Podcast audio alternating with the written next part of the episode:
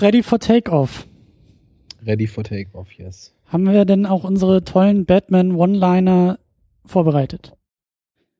Ja, da gab es leider einige, die man da vorbereiten konnte. Aber musste. noch nicht, noch nicht die richtig guten wie im nächsten Batman mit Schwarzenegger. Der hatte ja eigentlich sowieso die One-Liner für sich gepachtet. Aber man hat natürlich auch in diesem Film schon versucht, reichlich dreschen zu lassen. Ja. Wir dreschen auch, Arne. Herzlich willkommen in der Superhero Unit Nummer 15. 15. Einen wunderschönen guten Tag an dich und an unsere Hörer. Hast du jetzt hier den Sachsenfilter aufgelegt oder wie? Nö, das so. rutscht mir manchmal so raus. Das okay. ist kein Filter. So hätte er sein das können. ist einfach nur meine Freude daran, dass es Menschen verschiedener Herkunft gibt und mein kleiner Beitrag, den ich leisten kann. Das, um das ist Völkerverständigung äh, im Hause Geider. Richtig. Sehr schön. Ja, Völkerverständigung ist, glaube ich, auch das Thema dieses Filmes. Batman Forever. Oder wie ich ihn ja auch gerne nenne, Batman für immer. Batman für immer finde ich gut. Da hat man was in der Übersetzung verpasst, finde ich. Ja. Nach Batman und Batmans Rückkehr hätte man Batman für immer machen können. Ja gut, dann hätte es natürlich keine Steigerung mehr gegeben. Hm. was bei Forever natürlich genauso ist, aber egal. Ja, wir sind endlich, wieso sage ich endlich, aber ich sage es, wir sind bei beim guten Joel Schumacher angekommen. Mhm. Der Mann, dem man ja den Untergang des Batman-Franchises nachsagt. Tut man das, ja. Naja, ist ja so, ne? Burton hat's so richtig gemacht, dann kam Schumacher, hat's verkackt und dann braucht es erstmal eine gewisse Zeit und einen gewissen Christopher Nolan, um es dann wieder richtig zu machen. Ja, ähm, scheinbar ist da etwas zu erkennen. Zumindest. Ein Auf und Ab. Ja, und zumindest ist das die gelangläufige Meinung in diesem Internet, in dem wir uns bewegen. Äh, ja. Gibt es vielleicht immer zwei gute Batman-Filme und dann zwei schlechte und dann wieder zwei gute? Und was sagt uns das über The Batman, der bald kommt? Ja, das müsste dann ja wieder ein guter werden. Nö. Na klar. Wir hatten Batman Begins, Dark Knight waren gut. Ja. Dark Knight Returns oder Rises, Rises hieß er, war so meh. Kann man, also schlechter war es nicht, aber for the sake of the argument ist das mal ein schlechter Film. Batman vs. Superman war Grütze. Jetzt müsste Den habe ich jetzt gar nicht gezählt. Ich habe jetzt nur wirkliche Batman-Filme gezählt. Wirklich? Das war doch ein wirklicher Batman. Na, was war das eigentlich? was war es eigentlich? Da kommen wir ja auch nochmal in fünf Jahren zu, aber äh, ja. Ja. Dauert es eigentlich wirklich noch so lange? Ich weiß nicht, aber ich, ich sag's einfach immer gerne. Es ist so, mühsam ernährt sich das Eichhörnchen und wir auch. Mhm. Ähm, ich wollte eigentlich nochmal den Bogen wieder zurück zu dieser, zu dieser Schumacher-Legende so ein bisschen schlagen und damit eigentlich auch so die erste diesen ersten, diese, den ersten Haken in unserer imaginären Checkliste setzen, nämlich die Frage, was, also, ne, wie sind wir an diesen Film ran, mit welchen Erwartungen? Du kanntest den ja auch schon, oder? Ja, zumindest irgendwie wieder so in Fragmenten. Also ich bin mir relativ sicher, dass ich den irgendwann als Kind oder dann ja so langsam Jugendlicher schon gesehen haben muss. Als Steppke. Weil der Riddler war mir auf jeden Fall ein Begriff und es gab auch mehrfach jetzt, als ich den Film geschaut habe, so kleinere, ja, wie so Aufflammen von Erinnerungen, so Aha-Effekte, mhm. Momente, die ich kannte. Und da gehörte zum Beispiel also nicht nur so prägnantes Zeug zu, sondern auch als Jim Carreys Figur noch in Zivil das erste Mal in seine völlig zugerümpelte Wohnung da zurückkommt. Das kam mir unheimlich bekannt vor und einiges anderes auch. Mhm. Auf der anderen Seite war mir aber dann trotzdem der Film so fremd, dass ich mich auch wieder gefragt habe, ob ich den überhaupt kenne oder nicht. Oder ob ich auch nur immer mal im Fernsehen irgendwie Ausschnitte beim Durchseppen oder so gesehen habe, weil so der, die ganze Eröffnung und zwischendurch auch so Szenen, das muss sehr, sehr weit nach hinten gerutscht sein. Ja. Was ich jetzt nicht als unwahrscheinlich einstufen würde, dass das in knapp 20 Jahren wahrscheinlich passiert ist.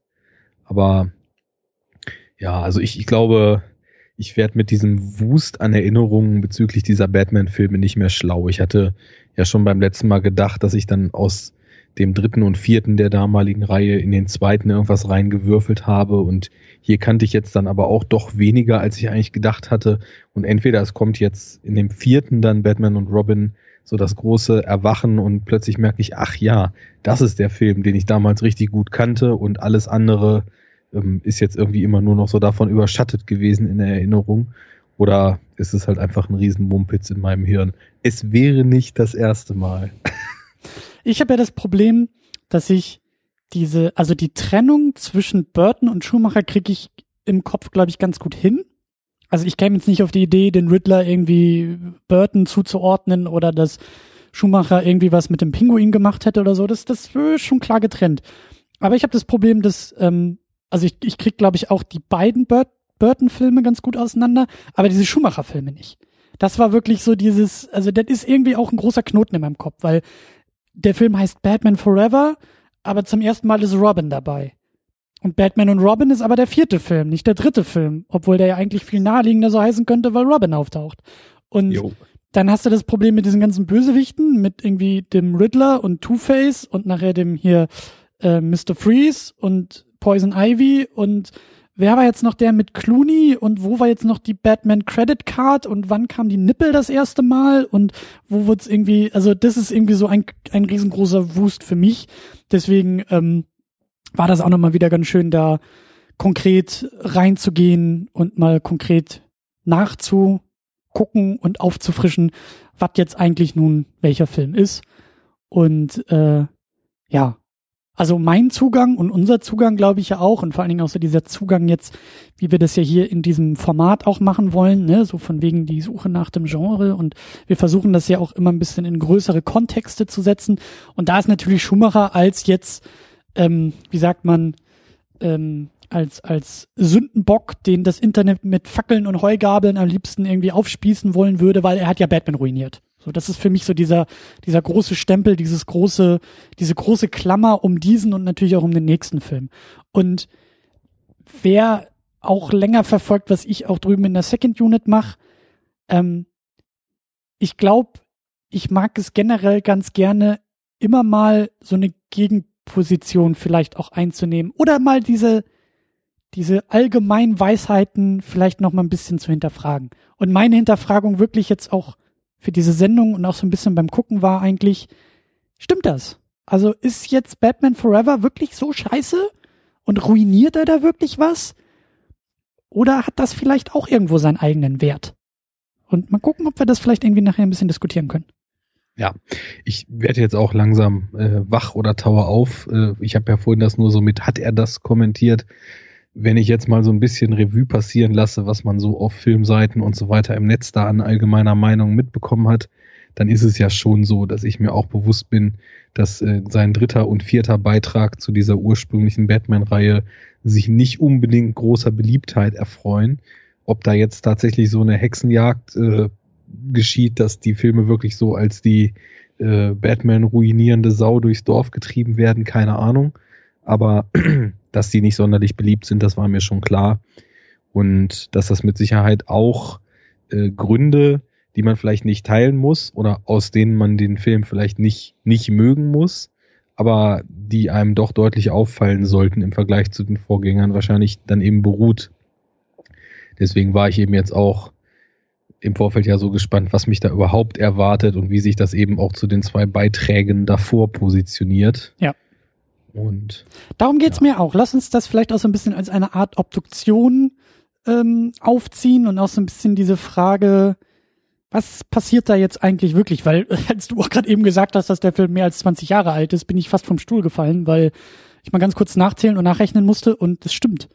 Und das hm. äh, ist ein bisschen schockierend, dass das Jahr 95 mittlerweile mhm. 22 Jahre hinter uns liegt und das funktioniert in meinem Kopf alles nicht, aber ähm, spätestens als Nicole Kidman irgendwie da über den Bildschirm läuft, war schon klar, ja, also ja, das ist schon ein bisschen länger her und äh, okay. Aber lass uns da mal ein bisschen, ein bisschen ja reingehen und lass uns auch vielleicht erstmal versuchen, diese ganze, diesen, diesen Stempel vielleicht auch ein bisschen beiseite zu schieben. So, ja, die Dinger, also diese Schumacher-Filme sind nicht besonders beliebt. Aber lass uns erstmal gucken, was wir eigentlich vorfinden und dann können wir erst später gucken, was wir draus machen. Also so ein Stempel ist mir ja sowieso egal. Bei mir ist es sogar schon eher so, wenn ich das Gefühl habe, da ist was, was die Allgemeinheit nicht so mag, dann will ich das eigentlich erst recht mögen, weil die Allgemeinheit ja in der Regel keine Ahnung hat und deswegen muss ich mich da anders positionieren.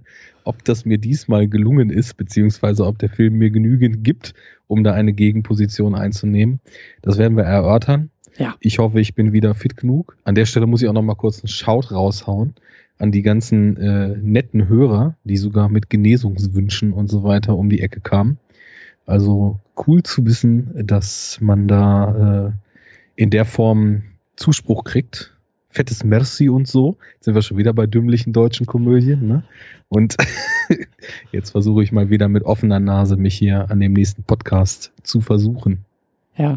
Du hattest, glaube ich, irgendwie Kryptonitvergiftung oder sowas, ne? Hat man dir auch so einen künstlich hergestellten Kryptonitstein in die Hand gedrückt während einer Militärparade, um äh, dir den Gar auszumachen und leider hat das nicht ganz geklappt, sodass du dann auf einer Müllhalde angefangen hast, gegen dich selbst zu kämpfen oder so? Ja, und auf der Müllhalde bin ich auch eine ganze Weile geblieben. Aber mhm. mittlerweile habe ich mich auf allen Vieren wieder runtergerobbt und gehe auch schon wieder aufrecht. Und jetzt können fröhlich Rätsel gelöst werden, nachdem das Kryptonit verdaut ist. riddle me this, riddle me that. ja. Ja. Ein Rätsel ist auch dieser Film. Äh, lass mich mal wieder versuchen, ähm, den Plot zusammenzufassen. Ich habe da diesmal einen etwas längeren Satz mit Doppelpunkt, ist immer noch ein Satz, mehr oder weniger. Äh, aber ich versuche das ja immer so ein bisschen äh, runterzubrechen, was dieser Film so ist. Also, ich lese ihn mal vor. Bruce Wayne ist immer noch Batman, seine Eltern sind immer noch tot und trotzdem ist alles anders. Doppelpunkt. In bunten Bildern und knackigen One-Linern macht Joel Schumacher eigentlich vieles richtig und doch alles falsch. Mhm. Okay, dann komme ich. Bruce Wayne ist immer noch Batman, seine Eltern sind immer noch tot. Wie ging's weiter? Und trotzdem um, ist alles achso, anders. Trotzdem ist alles anders. Joel Schumacher ähm, macht bunte Bilder und dröge One-Liner und macht dabei nichts richtig und doch alles falsch. ja, okay. Lassen wir mal so stehen und mal gucken, ob wir am Ende vielleicht dann irgendwie zu einem Kompromiss kommen. Naja, sagen wir es mal so. Es gibt einen einzigen Aspekt, unter dem ich irgendwie verstehe, was dieser Film hier tut. Und deswegen ist es auch wieder so, dass ich eigentlich, ja, mir fällt das schwer, den jetzt so richtig zu zerreißen, weil ich glaube halt, dass es ganz eindeutig eigentlich ein Kinderfilm ist. Und deswegen, also da, da macht er dann auch immer noch total viel falsch, weil er ja überhaupt keinen konsistenten Ton hat. Er weiß halt nicht, ob er bunt sein will oder zwischendurch doch düster oder lustig oder zwischendurch dann doch plötzlich in irgendeiner Psycho-Rückblicksequenz nicht. Aber der einzige, die einzige Vorstellung, wie ich mir irgendwie denken kann, dass man irgendwas aus diesem Film ziehen kann, das tut mir auch leid für alle, die das später auch tun, ist, also, dass man ihn zumindest irgendwie als Kind gesehen haben muss. Hm. Naja, da kommen wir später zu. Lass uns vielleicht erstmal mit Batman anfangen. Also dieses, ähm, ich würde den Film gerne so ein bisschen aus diesem, aus diesem Batman-Mythos erstmal besprechen. Also was, was wir da alles so sehen, was vielleicht neu ist, was vielleicht auch einmalig irgendwie in diesem Film auftaucht und besonders natürlich die Bösewichte, weil klar, wir haben Batman, der ist jetzt neu besetzt mit Val Kilmer, hm, aber die beiden, die beiden Bösewichte sind erstmal ganz wichtig. Wir haben zwei, wir haben Two-Face und wir haben den Riddler. Two-Face haben wir später den ja bei Nolan auch nochmal äh, in der, im, im Dark Knight äh, anders und besser ähm, umgesetzt, aber äh, wir haben ihn hier und was mir hier auffällt ist, ich weiß nicht, ob das nur mir so ging, aber ich habe da keinen Unterschied zum Joker gesehen. Für mich war dieser Two-Face, den Tommy Lee Jones da spielt, eigentlich das, was Jack Nicholson vorher bei Burton als Joker gemacht hat.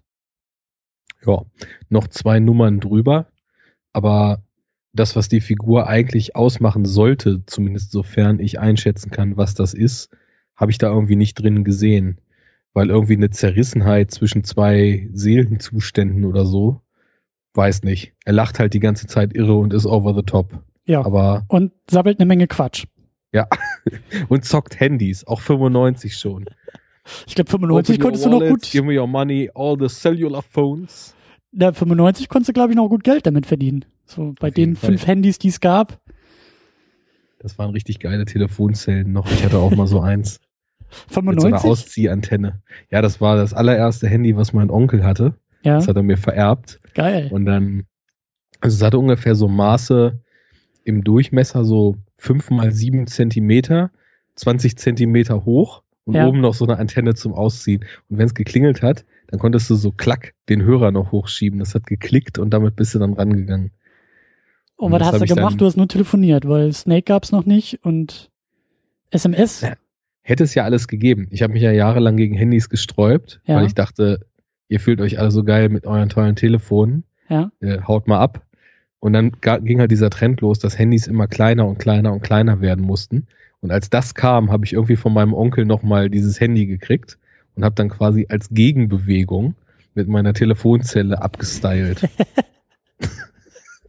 Ich stelle mir das gerade so ein bisschen so vor, wie irgendwie in den 80ern mit dem Ghetto Blaster auf der Schulter. So Arne, der irgendwie durch die Straßen Hannovers zieht mit seinem Telefon auch so lässig auf der Schulter. Weißt du, so den Nokia-Klingelton auf Anschlag gedreht und so, hey Baby, schon mal so ein großes Telefon gesehen? Let me show you my phone. äh, aber ich weiß gar nicht, wie wir drauf gekommen sind. Wir waren irgendwie Meine bei. Telefonkartensammlung, Baby. Stimmt. Was, was, was war das noch? 15 Mark oder so? 10 Mark? Oh, gab es ja verschiedene, ne? Aber Telefonkarte war der Shit. Aber für, für Telefonzelle, oder? Ja, klar. Und verschiedene Motive.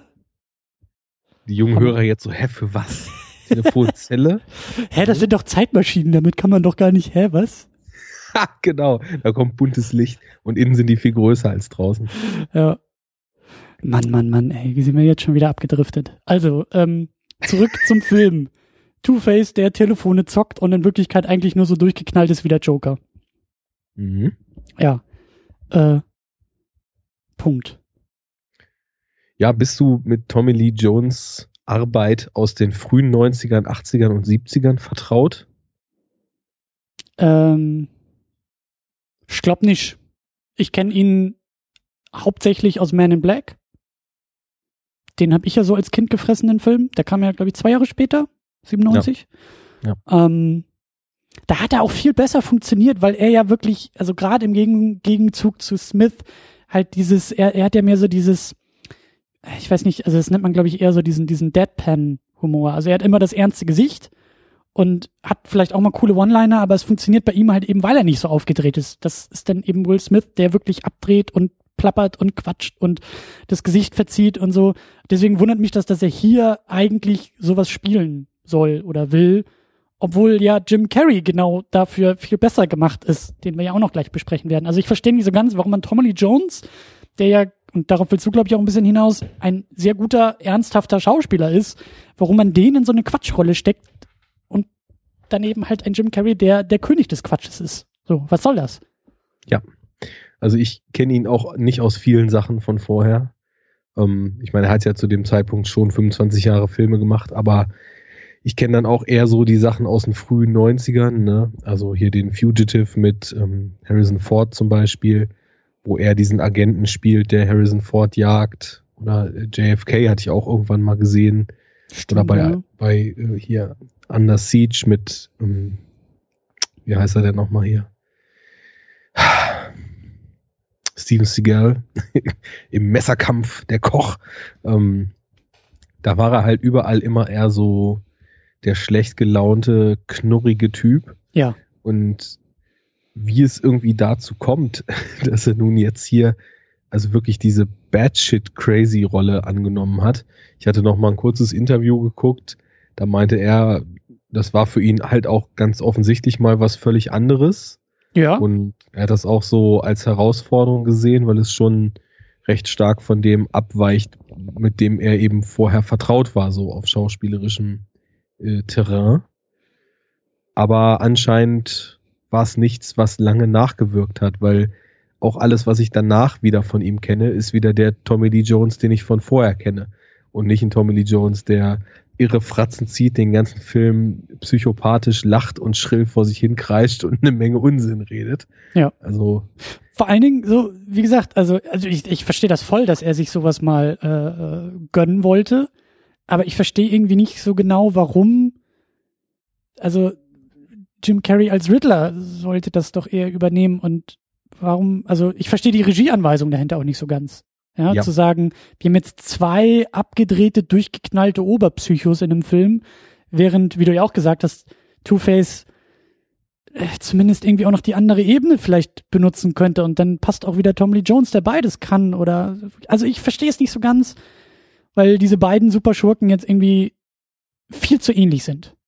Ja, aber das geht in eine ganz, ganz entscheidende Richtung jetzt schon relativ früh in unserer Besprechung, weil für mich deutet das darauf hin, und das ist ein Gefühl, was ich halt bei dem ganzen Film habe, dass, also entweder das ist halt Joel Shoemakers komplett Verständnis davon, wie ein Comic-Bösewicht zu sein hat. Mhm. Und auch das einzige, wie so ein Comic-Bösewicht sein kann, nämlich überdreht, abgedreht, mhm. bunt, laut, schrill, psychopathisch lachend, unberechenbar, durchgeknallt. Und ähm, ja, insofern harmoniert das ähm, da eben auch damit ganz gut, ich habe das Gefühl, die einzige Vorstellung, die im Vorfeld Joel Shoemaker von diesem Film gehabt hat, ist, dass das insgesamt so sein soll. Also ich hatte ein Zitat von ihm gehört, I wanted to make a living comic book. Und dann habe ich mich halt gefragt, okay, Comic Book ist ja jetzt ein weit gefächerter Begriff. Welche Art, welchen Charakter, welchen Stil von Comic meint der denn wohl? Und ich meine, der war ja jetzt auch, als der Film gemacht wurde, lass mich nicht lügen, aber irgendwie so in den 50ern, glaube ich, ne? Ähm, also so rein vom Alter jetzt. Ja, oder sogar, oder sogar noch älter. Ja, nee, in den 50ern. Der ist 1940 oder 39 ist der geboren, also mhm. so, so Mitte 50, ne? Und da, da sehe ich halt, dass jemand, der mit 1995 Mitte 50 ist, die Comicbooks seiner Kindheit halt nochmal verfilmt hat. Das sehe ich in diesem Film, ne? Und nicht The Dark Knight Returns oder The Killing Joke oder sonst was verfilmt hat, mhm. sondern bunte, übertriebene, campige, Fantasy-mäßige, keinen strengen Regeln gehorchende, alles kann hier passieren, alles geht, alles ist irgendwie möglich, Stoffe. Und ähm, ich weiß nicht, ich habe eben so ein bisschen das Gefühl, ja, das, das, also irgendwie reicht mir das in dem, was ich da gesehen habe, durch die Bank weg nicht, als dass ich das Gefühl habe, dass der wirklich genau weiß, wo dieser gesamte Film hin soll, weil das ist ja im Endeffekt, das ist eine Stil- und das ist eine Tone-Entscheidung, aber da gehört ja noch viel mehr zu, zu so einem Film. Und genauso gehört zu so einem Villenpärchen, um wieder zurückzukommen, auch viel mehr. Und ähm, gerade eben das, was man filmisch ausspielen kann, dass man da mit Kontrasten was macht, dass man da unterschiedliche Figuren hat, unterschiedliche Charaktere, deren Defizite man und Unterschiede voneinander man dazu nutzen würde, um ein großes Ganzes zu formen, was dann eben noch eine viel, viel krassere Power und eine viel, viel krassere Gegenmacht im, im Gegensatz zu Batman dann ist, äh, das, das wird halt total verspielt, dieses Potenzial. Und ich glaube halt aufgrund dessen, dass jemand dachte, das muss hier so sein, aber sich halt nicht gefragt hat, ob im Kontext des eigenen Films das überhaupt Sinn macht, dass es so ist. Es wurde einfach so quasi als als Dogma angenommen, wir machen hier einen Comicfilm, also brauchen wir irre lachende bunte Typen. Mhm. Und es sind halt beides irre lachende bunte Typen. Ist halt großer, großer Quatschkram. Also der ganze Film, die, die Bösewichte, äh, er orientiert sich auch eher, oder er steht irgendwie auch zwischen den Stühlen, aber er schlägt auch wieder so eine Brücke zu dem Adam West Batman, den hatten wir ja auch schon mal besprochen. Ja, 66. sehr sogar. Und ich glaube, dass da auch schon, also da war ja, glaube ich, war, ich weiß nicht, ob es Two-Face sogar war, aber auf jeden Fall der Joker und der Riddler kam da ja auch schon drin vor. Und ich glaube, dass die da auch schon sehr, sehr ähnlich waren. Also nicht wirklich, also beide einfach nur durchgeknallte Typen waren. Ja, der Riddler war auf jeden Fall auch aufgekratzt, hibbelig, äh, laut, schrill und ähm, ich meine, da im Endeffekt, wenn man sich das jetzt als Vorlage nimmt, ist Jim Carrey da halt die perfekte Besetzung für. Absolut. Und deswegen würde ich auch jederzeit meine Wolverine-Clown ausfahren und äh, alle, die das hier hören, zu einem Duell im Hinterhof herausfordern, wenn sie mit mir diskutieren wollen, äh, weil ich liebe Jim Carrey und das, was er hier macht. Wir können darüber streiten, ob das in diesen Film gehört, ob das in diesen Film passt, ob das nach diesen beiden Burton Batmans hingehört, da können wir gerne drüber streiten. Aber dass Jim Carrey großartig in dieser Rolle ist und zumindest aus meiner Perspektive es unfassbar viel Spaß macht, mir anzugucken, was, was er da, was er da abzieht, das ist für mich undebattierbar. Also ich liebe Jim Carrey und diese Rolle passt perfekt auf ihn. Und wenn man mit dieser Prämisse rangeht, zu sagen, das ist alles bunter und schriller und lauter Quatschkram, dann ist Jim Carrey das beste Casting für diese Rolle. Punkt. Ja, ohne Frage. Also wenn ich jetzt auf eine Sache den Finger legen müsste, wo ich sagen würde, das ist etwas in dem Film, was sich für mich irgendwie rund angefühlt hat oder so angefühlt hat, wie es sein sollte, dann ist das auch seine Performance und er hier als Riddler. Ja. Das geht total gut auf. Und was du jetzt gerade sagtest, ähm, man kann darüber streiten, ob das irgendwie so gemacht werden kann nach den Burton-Filmen und so. Ich bin ja immer der Meinung, es kann halt alles gemacht werden. Und ich glaube mittlerweile auch, und das ist schon so vielleicht eine meiner ersten Erkenntnisse mittlerweile aus dieser Podcast-Reihe hier, Oh, Anna ich glaube was mittlerweile, gelernt. ja, ja, dass man sich durch diese konstanten Filmreihen eigentlich mehr verbaut, als dass man sich offen hält. Weil gerade so in den letzten Sendungen, da kam mir total oft der Gedanke, warum denn nicht eigentlich so oder so oder so? Und bei den Fantastic Four, gut, das war jetzt irgendwie quasi ja sowieso eher so ein Unikat, dieser Film.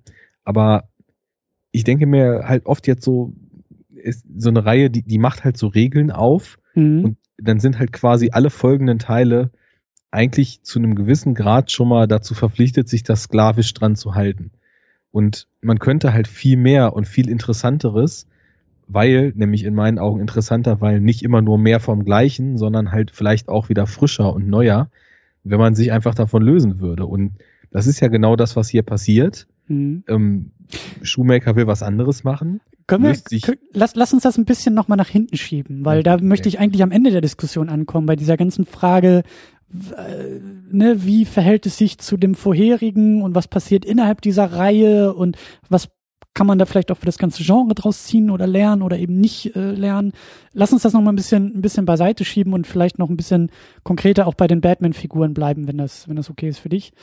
Ähm, weil du hast nämlich gerade eben auch so schöne Zitate von Schumacher angebracht. Und äh, ich möchte nämlich auch noch eins reinwerfen.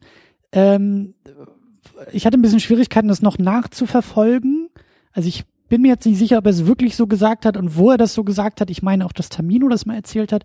Aber Joe Schumacher hat wohl gesagt, ähm, they are called comic books, not drama books. Und mhm. deshalb eben auch, ne, was du ja auch meintest, so dieses abgedrehte, absurde, die Betonung eines, eines, eines, einer, einer bunten Comicwelt. Ähm, und äh, ja, da, da müssen wir gleich auch noch ein bisschen, ein bisschen drüber quatschen, wie zerrissen vielleicht auch dieser Film zwischen Comic und Drama eigentlich ist oder sein will. Ähm, ich wollte auch noch über den, über den Riddler sprechen, den haben wir gerade eben so ein bisschen angesprochen. Also klar, Jim Carrey in dieser Rolle mit diesem Casting, mit diesen Regieanweisungen äh, macht in meinen Augen großen, großen, großen Spaß draus.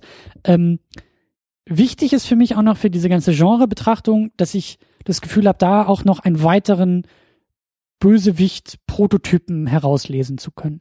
Wir hatten schon öfter drüber gesprochen, wir haben irgendwie den verrückten, schrägstrich durchgeknallten Wissenschaftler, ähm, den wir ja auch so ein bisschen, oder dieses Thema durchgeknallte Wissenschaft oder folgende Wissenschaft hatten wir auch neulich bei Fantastic Four.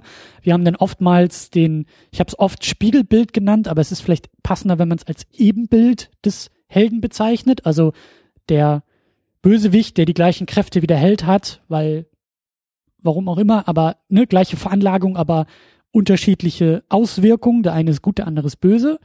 Ähm, bestes Beispiel Superman General Zord, ne? Oder irgendwie der gute Hulk und der böse Hulk oder der gute Iron Man, der böse Iron Man, solche Geschichten. Und hier haben wir jetzt aber vielleicht noch eine neue, neuen Typus Bösewicht, nämlich der durchgeknallte Stalker. Also der vom Superhelden, wie sagt man, ähm, ja. Besessene. Besessen, genau, das Wort besessen hat mir gefehlt. Der, der besessene Fan des Helden, der dann, aus welchen Gründen auch immer, weil sein Ego meistens gekränkt wird, sich dazu entscheidet, aus dieser Liebe eigentlich Hass werden zu lassen und dann eben ne, gerne noch ein komisches Kostüm anzieht und diesen Hass auf den Helden dann als Schurke irgendwie ausleben muss. Ähm, finden wir auch bei The Amazing Spider-Man 2. Da ist es irgendwie der Elektro, der warum auch immer man das im Jahr 2015, glaube ich, oder 14 oder wann der rauskam. 15, 14.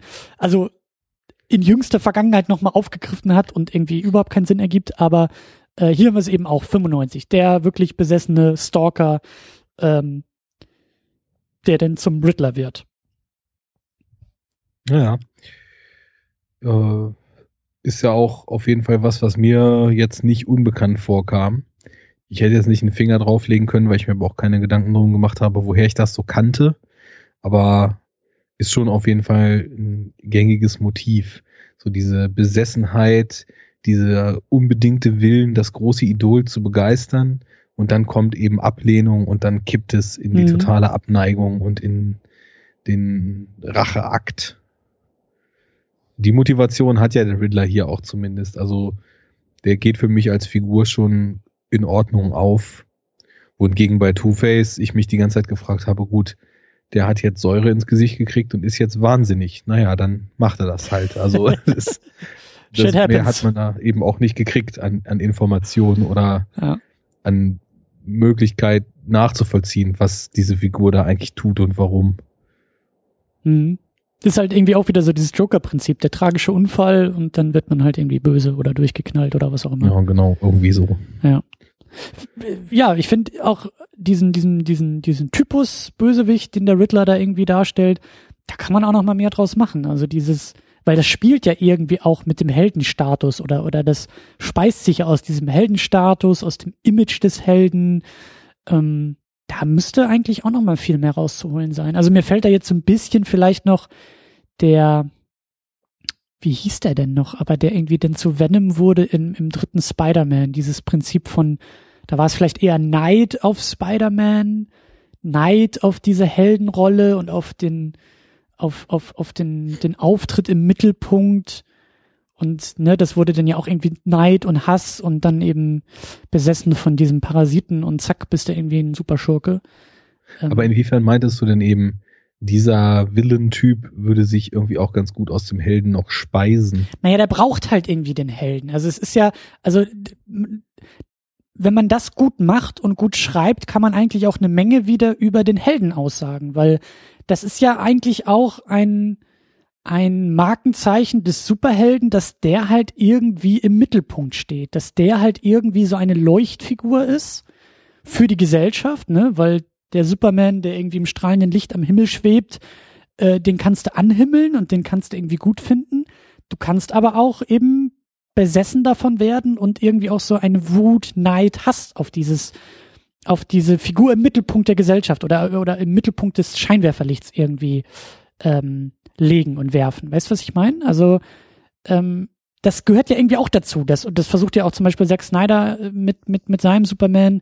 Also diese, die Kehrseite des Heldentums, die Kehrseite des Daseins, also der, mhm. der Superstar, der eben auch ein Superheld irgendwie sein kann. Das ist ja irgendwie auch spannend, mal sowas mit aufzugreifen. Und das eben auch in so einer Figur zu verdichten und zu sagen, jetzt haben wir eben ein, ein, ein Gegenpol, der ja die Negativität des Superstars symbolisiert. Ja, ich meine, das kann ja auch aus verschiedenen Richtungen resultieren. Ich verstehe jetzt ein bisschen besser, was du meinst. Also zum einen ist es ja auch oft so, dass durch die Kraft des, des Helden oder der Helden dann eben auch nicht nur Gutes bewirkt wird, sondern das haben wir in den letzten Jahren so ein bisschen verstärkter, mhm. eben die Kollateralschäden dann eben auch äh, Menschen betreffen und dass diese Menschen thematisiert werden und dann quasi die ge wie gemacht dafür sind, die neuen Superhellen, äh, Supervillains zu werden. Und auf der anderen Seite ist es ja aber auch in diesem Falle jetzt hier der Punkt, äh, aufgrund der moralischen Sinnhaftigkeit und Überlegtheit eines Bruce Waynes entsteht ja dieser Konflikt erst. Denn der irre Riddler, beziehungsweise ich habe jetzt vergessen, wie er in Zivil noch hieß, als er in den Wayne-Labors davor gearbeitet hat. Äh, Enigma. Ähm, also irgendwas genau. mit, ich glaube, Ed, Ed, Edward Nigma oder irgendwie sowas. Ja, ist ja auch eigentlich ein total schönes Wortspiel wieder, ne, ja. ne? dafür, wie er so drauf ist. Und ähm, er, ich meine, er ist halt ein Brain und er entwirft daher auch eine total abgefahrene und interessante Maschine. Mhm. Nur ist es ja eben so, dass er um jeden Preis diese Anerkennung und diesen Erfolg mit dieser Maschine will, ohne sich über die moralischen Tragweiten seines Handelns überhaupt noch groß Gedanken zu machen. Und die Rückweisung erfährt er ja von Bruce Wayne erst, weil der nämlich moralisch handelt und weil der über das unbedingt Machbare hinausdenkt und die Richtigkeit dieses Machbaren hinterfragt. Also die Rückweisung ist ja in dem Fall auch wirklich nur, dass er das Projekt nicht weiter finanziert, weil er sagt, diese Forschung ist moralisch nicht korrekt. Und da brennt ja die Sicherung bei Enigma dann schon durch. Ja. Und insofern hat man da ja auch wieder einen Spielraum und, und kann mit solchen Figuren ja eigentlich über das Gute, was ein Held tut und die noble Art und Weise, wie er sich verhält, äh, trotzdem eben diese destruktiven Effekte in den Gegenübern erwirken. Und hier ist es dann eben auf so einer psychologischen Geschichte. Dass er zum Riddler wird, da gab es ja vorher keinen Konflikt oder Verlust oder sonst was. Also ja. das Projekt natürlich, aber jetzt nicht menschlich gesehen. Und er dreht dann halt trotzdem völlig durch, weil er eben ganz fest davon ausgegangen ist, mit seiner Genialität Wayne beeindrucken zu können, aber dann ja. doch eher Skepsis geerntet hat. Ja, ja, das, das, äh, die, die Kränkung des Egos äh, mhm. sorgt dann halt irgendwie dafür, ja. Ähm, ja, die beiden, die beiden Schurken, also ich bin auch der Meinung, über den Riddler, da, da, da kann man irgendwie ein bisschen mehr mitmachen, als jetzt eben den Two-Face, wie gesagt, der für mich irgendwie so eine Geschmacksrichtung des Jokers ist und eigentlich eher durchgenudelt ist. Aber neben den, den Schurken haben wir jetzt auch zum ersten Mal Robin dabei. Auch eigentlich ein wichtiges Element in der Batman-Mythologie, der es aber nie so wirklich in die Filme geschafft hat. Also vielleicht auch dadurch, weil Schumacher das hier jetzt irgendwie auch wieder so ein bisschen alles ja verkackt und vielleicht auch die Figur Robin damit ein bisschen brandmarkt.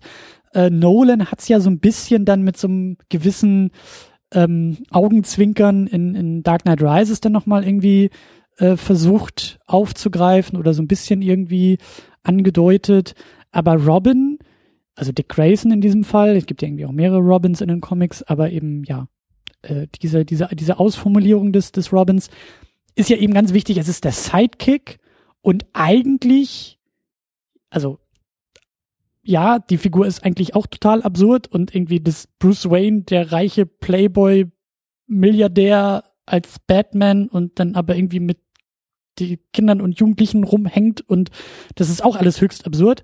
Aber wenn man es halt so deutet, also ein Aspekt dieser, dieser, dieser Dualität oder dieses, dieser, dieser Beziehung ist ja auch eine gewisse Form von Sicherheit oder, oder ja, Familienbeziehung, äh, die die beiden eingehen, denn Robin ist halt auch irgendwie eine, eine Kommentierung oder eine Ergänzung der Figur Batman und vor allem Bruce Wayne, denn das hat ja so ein bisschen was Väterliches auf einmal. Er hat eine, eine, eine Person in seinem Leben, um die er sich irgendwie kümmern kann, mit der er eine gewisse, ohne das jetzt irgendwie sexuell auszulegen, aber eine, eine gewisse Partnerschaft eingeht und damit ja eigentlich sich weiterentwickelt. Er war vorher immer der Alleingänger, wenn wir eben bei Burton dran denken, wie äh, Michael Keaton da irgendwie im Halbschatten rumsitzt und irgendwie äh, Gedanken verloren in die Nacht starrt und dann das Batman-Signal ihn da rauswirft aus seinen inneren Konflikten und ihn zur, ne, äh, zu, zum, zum Kostüm wieder zwingt und seine Aufgabe erfüllt, aber da in diese, in diese, in diese Einsamkeit auch halt diese Figur zu werfen und zu sagen, da gibt es jetzt jemanden, um den er sich kümmert, da gibt es auch jemanden, zu dem er Respekt hat, den er auch in diese, in diese, in diese Geheimidentität reinlässt und, und da auch eben ein, ein, ein Partner irgendwie hat, äh, in Heldenform, in Kostümform und in der Form des Verbrechens, äh, der, der Verbrechensbekämpfung. Das ist ja eigentlich auch ein wichtiger Aspekt der Figur. Gut, wobei man natürlich das ein bisschen differenzieren muss.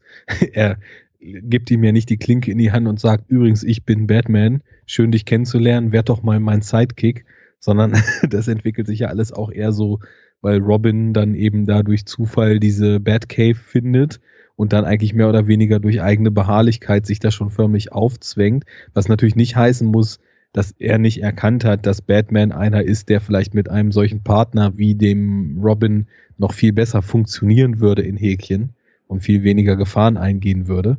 Das äh, kann ja auch alles als Argumentation angeführt werden, warum jetzt Robin ähm, dann eben da seine Stelle sieht an der Seite von Batman.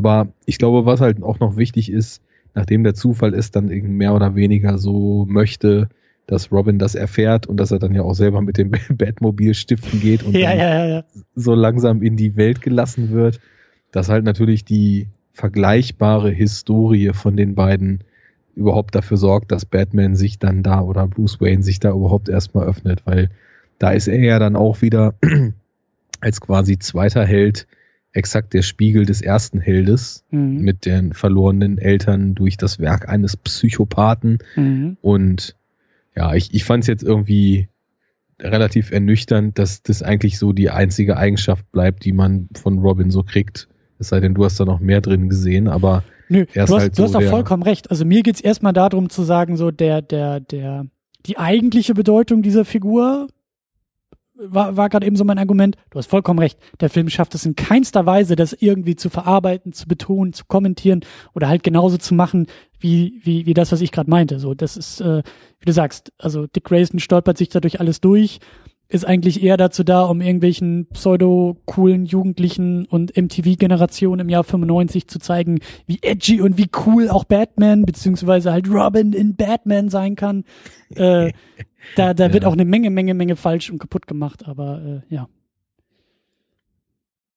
Ja, das, das merkt man auf jeden Fall. Also da sind sowieso so viele klar als 90er identifizierbare Dinge in diesem Film so drin und da gehören halt diese ganzen komischen gepiersten und auf edgy gemachten Typen, wo Robin einer von ist und wo die Armee von Two-Face welche von sind ja. und so weiter. Das gehört da alles zu und genauso gehört das Schwarzlicht dazu, was irgendwie genauso, dass das könnte halt auch ein The Prodigy Video sein, ja. wo er da irgendwie gegen die Schwarzlichtbande kämpft und all der andere Kram. Also da muss ich dann eben auch sagen, das ist was, was mir so aufgefallen ist, dass wir das schon generell zum Film, macht aber nichts. Der fühlt sich halt viel mehr 90er an, als es das dann ja. noch im Vorgänger der Fall war. Der Vorgänger, der hat trotz seiner abgedrehten Momente und so weiter trotzdem irgendwie noch, wenn überhaupt eher ein 80er-Vibe über große Strecken, aber dann auch so eine gewisse Zeitlosigkeit. Ja. Und Batman, dann, das war ja, der war von 89, glaube ich, ne? oder? Mhm, ja. Ja, der, der sowieso, also ich finde, der fühlt sich nicht nach 80er an, sondern ist absolut unverortbar in Bezug auf seine Produktionsepoche, was ich immer als sehr, sehr großen Bonus empfinde, muss ich sagen. Ja. Weil gerade, es ist halt so eine persönliche Sache, aber der Film fühlt sich jetzt hier halt komplett 90er an und irgendwie habe ich nicht so das beste Verhältnis zu den Filmen der 90er. Das ist ganz komisch, weil das ist eigentlich so die Phase, wo ich sagen würde, dass bei mir ja, was so Fernsehkonsum und Filmgucken, Kinogänge, Popkultur und so weiter betrifft, dass das eigentlich die Zeit ist, wo bei mir so eine Prägung hat stattgefunden haben müssen. Ich meine, ich war halt in den 90ern dann irgendwie zwischen sieben und 17, ne? Also wenn das nicht prägend ist, dann weiß ich auch nicht. Aber nichtsdestotrotz ist es immer so, dass ich das Gefühl habe, die 90er, die braucht doch eigentlich kein Mensch. Also zwar ja. ist, ist irgendwie. Amen, mit, Bruder, Amen. es ist zwar irgendwie im Independent-Kino viel passiert so und was, was Tarantino gemacht hat oder die, die Jarmusch-Filme, die es gab und so weiter. Das, also das ist schon was, wo ich auch sagen würde, das ist ein filmisches Erbe, was definitiv die Zeit überdauern wird. Aber das sind halt auch die Sachen, die sich in den 90ern nicht nach 90er angefühlt haben. Und äh, ich weiß nicht, irgendwie so Hollywood in den 90ern, großes Hollywood, das ist irgendwie immer sowas, wo ich mir denke, boah, also so ab und zu gibt's da mal so einen Vertreter, der, der passt schon, aber irgendwie waren die 90er, das fühlte sich alles immer nur noch so nach Umbruch an. Also es war vor, allen Dingen, vor allen Dingen würde ich sagen, dass gerade die Vertreter aus den 90ern, die sich irgendwie gehalten und überlebt haben, eigentlich nicht wirklich 90er Vertreter sind, sondern wie du sagst, auch schon fast zeitlos sind oder halt irgendwie, weißt du, was ich meine? Also, wenn ich an so mhm. große Filme aus den 90ern, mir fällt als allererstes Jurassic Park ein, der für mich halt eigentlich kein Film der 90er ist, weil der halt, weißt du, da fehlt genau das, diese verzweifelte, diese verzweifelten Ecken und Kanten, die halt hier durch Robin, durch irgendwie seinen scheiß Ohrring und MTV-Schnitte und äh, ich bin so cool und äh, ist alles so edgy und so, das ist für mich irgendwie 90er und das ist halt nicht Jurassic Park so. Ja. Und ähm, das ist, ich, ich verstehe auch die Leute nicht. Also ich gehe grundsätzlich irgendwie auch nicht mehr feiern, so, das ist vielleicht nochmal ein ganz anderes Kapitel. Aber als ich feiern gegangen bin und dann mir irgendwelche Leute erzählen wollten, dass sie halt irgendwie zur 90er-Party gehen, da dachte ich auch, nee. Also, sorry, die 90er sind doch genau das Jahrzehnt, was musikalisch einfach mal völlig daneben gegriffen hat. So gerne irgendwie Zeug aus den 80ern.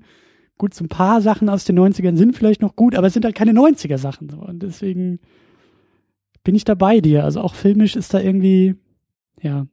Ja, ähm, ist sicherlich streitbar und da können sicherlich auch viele Leute kommen, die, was die 90er betrifft, irgendwie jetzt ein ums andere Register zücken und plötzlich uns die Filme um die Ohren knallen, die halt super sind und die auch bleiben werden und so weiter. Und das ist auch überhaupt gar nicht das, was ich meine. Also ich meine, wenn ich jetzt irgendwie so gedanklich die, die 90er reflektiere, dann finde ich da irgendwie von Christoph Schlingensief-Filmen aus Deutschland über den Tarantino-Kram und äh, Michael Mann-Filme und Fincher-Filme und die Coen-Brüder und Robert Rodriguez und ähm, Indie-Kracher, die ich halt sehr mag, wie Cube und so weiter und Terry Gilliam bis Fight Club und Matrix und so weiter.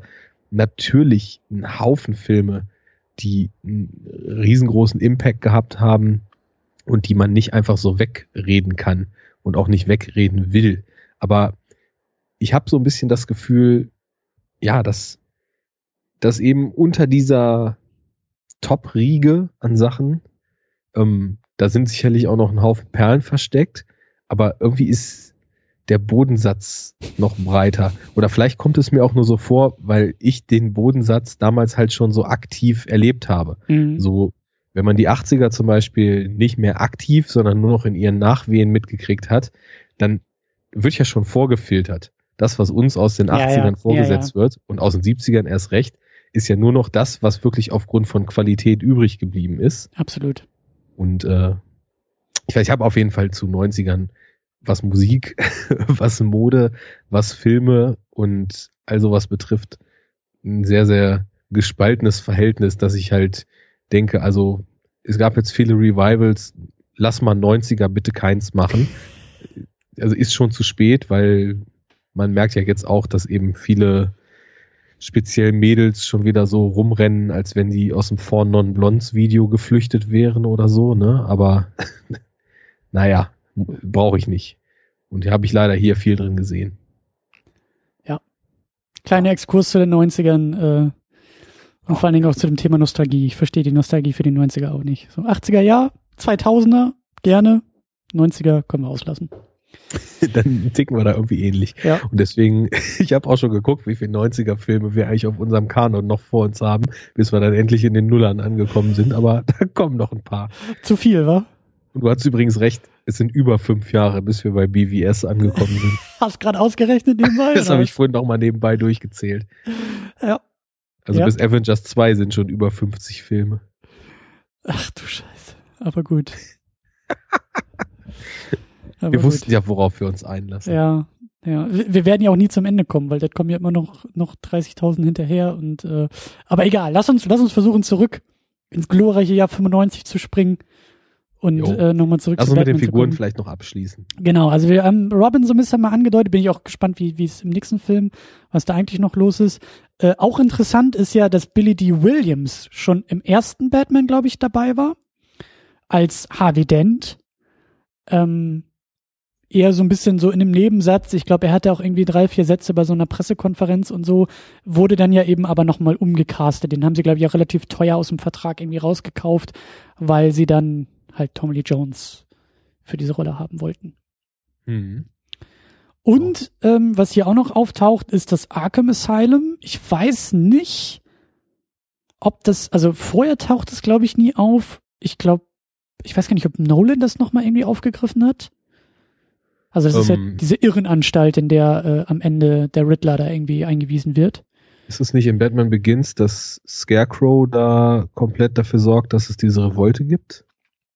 Müssen, müssen wir nochmal genauer drauf gucken. Ich weiß es auch gerade nicht. Äh, kann sein, dass es im Arkham Asylum ist. Ich weiß also nicht, auf jeden Fall so ein Gefängnis, wo allerlei ja. böse Buben eingeschlossen sind. Ja, und äh, ich weiß nicht, ob du irgendwie großartig Batman-Gamer bist, aber das äh, entsprechende Spiel ähm, das habe ich gezockt und da habe ich auch sehr viel Spaß mit gehabt. Dito, Dito. Ähm, mit den späteren irgendwie nicht mehr so viel. Ich weiß nicht, ob du da noch weiter gespielt hast. Ich Arkham habe City? Arkham City noch hier liegen, mhm. ähm, hab's aber noch nicht gespielt und bin jetzt gerade am überlegen, ich war ja Xbox-Zocker immer und hatte das halt für die 360 und habe mittlerweile auch eine One und bei der One pflegen sie ja jetzt nach ah. und nach die Abwärtskompatibilität ein. Und ähm, das ist halt noch nicht abwärtskompatibel, aber ich überlege halt, ob ich die 360 dann reanimiere und das dann da nochmal spiele irgendwann oder ob ich einfach warte, bis ich es auf der One spielen kann. Ich werde es auf jeden Fall nochmal spielen. Mhm. Aber das, dann kam Night nach City, ne? Ja, da, dazwischen kam noch äh, irgendwas mit Arkham Origins, glaube ich. Das war ein anderer Entwickler und dann irgendwie so ein bisschen Prequel und so. Mein, also das, das Night spiele ich gerade eher halbherzig so nebenbei, weil ähm, du kannst eigentlich froh sein, dass du City auch noch nicht gespielt hast. Das Problem ist halt, also Arkham Asylum ist total geil, weil es ja eben so komprimiert an diesem einen Ort ist und du irgendwie zwischen Zimmer und Zimmer dich bewegst und das alles mhm. irgendwie so ein bisschen klaustrophobischer ist und dann mit City und besonders mit Arkham Knight hat es halt so diesen GTA-Charakter von Open World, große Stadt und irgendwie zerfasert sich einfach alles. Also gerade bei diesem Arkham Knight äh, auf der PS4, tolle Grafik, alles kein Problem, aber es ist halt irgendwie so total leer, obwohl es mega vollgestopft ist. Weißt du, was ich meine? Ja. Das, das ständig ploppt irgendwas auf und hier eine Nebenmission und da noch ein Quest und eigentlich will ich aber die Story verfolgen und muss aber hier noch irgendwie fünf Bomben entschärfen und hier noch auf irgendwelche Türme klettern und die Map freischalten und all diesen Blödsinn, den man aus Spielen wie Assassin's Creed und eben GTA kennt. Ich finde, das funktioniert ja. halt nicht so gut. Und Arkham Asylum, also das Spiel war halt einfach so geil, weil das wirklich. Ich ja. muss kurz zwischen, das ist echt witzig, was du jetzt an Beispielen bringst, denn ich habe tatsächlich damals ähm, Arkham Asylum gespielt, nachdem ich, ich glaube, Assassin's Creed Brotherhood und GTA 5 durch hatte. Ja. Und es war wirklich so, dass ich dachte, ey, Leute, nehmt euch doch bitte mal zu Herzen. Es muss nicht jedes Spiel Open World sein ja. heute. Ja.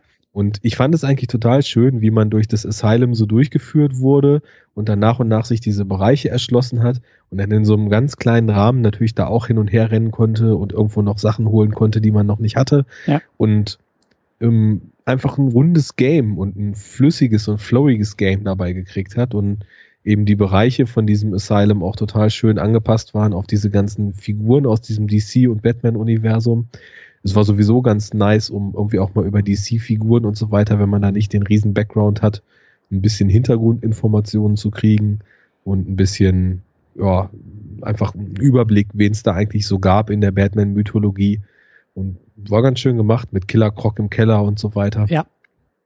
Und vor allen Dingen auch dieses, die, die, die Prämisse war ja schon, dass der Joker Batman da eingesperrt hat im Arkham Asylum und gesagt hat, so Freundchen, wir drehen jetzt mal den Spieß um. Du jo. bist jetzt unser Gefangener und äh, deine Aufgabe als Spieler war es halt, neue Areale zu entdecken und im Endeffekt, klar, den Joker irgendwie dingfest zu machen, aber selber aus diesem, aus dieser Situation wieder rauszukommen, so. Du hattest eigentlich ja. von vornherein so eine, so eine, wie sagt man, Disadvantage, also so ein Nachteil irgendwie und musstest dich von unten wieder nach oben kämpfen und das ist halt, wenn es halt so eine Stadt gibt, ist es halt ziemlich Wumpe, so ziemlich, es wurde irgendwie so egal alles. Aber. Naja, ich werde mal sehen.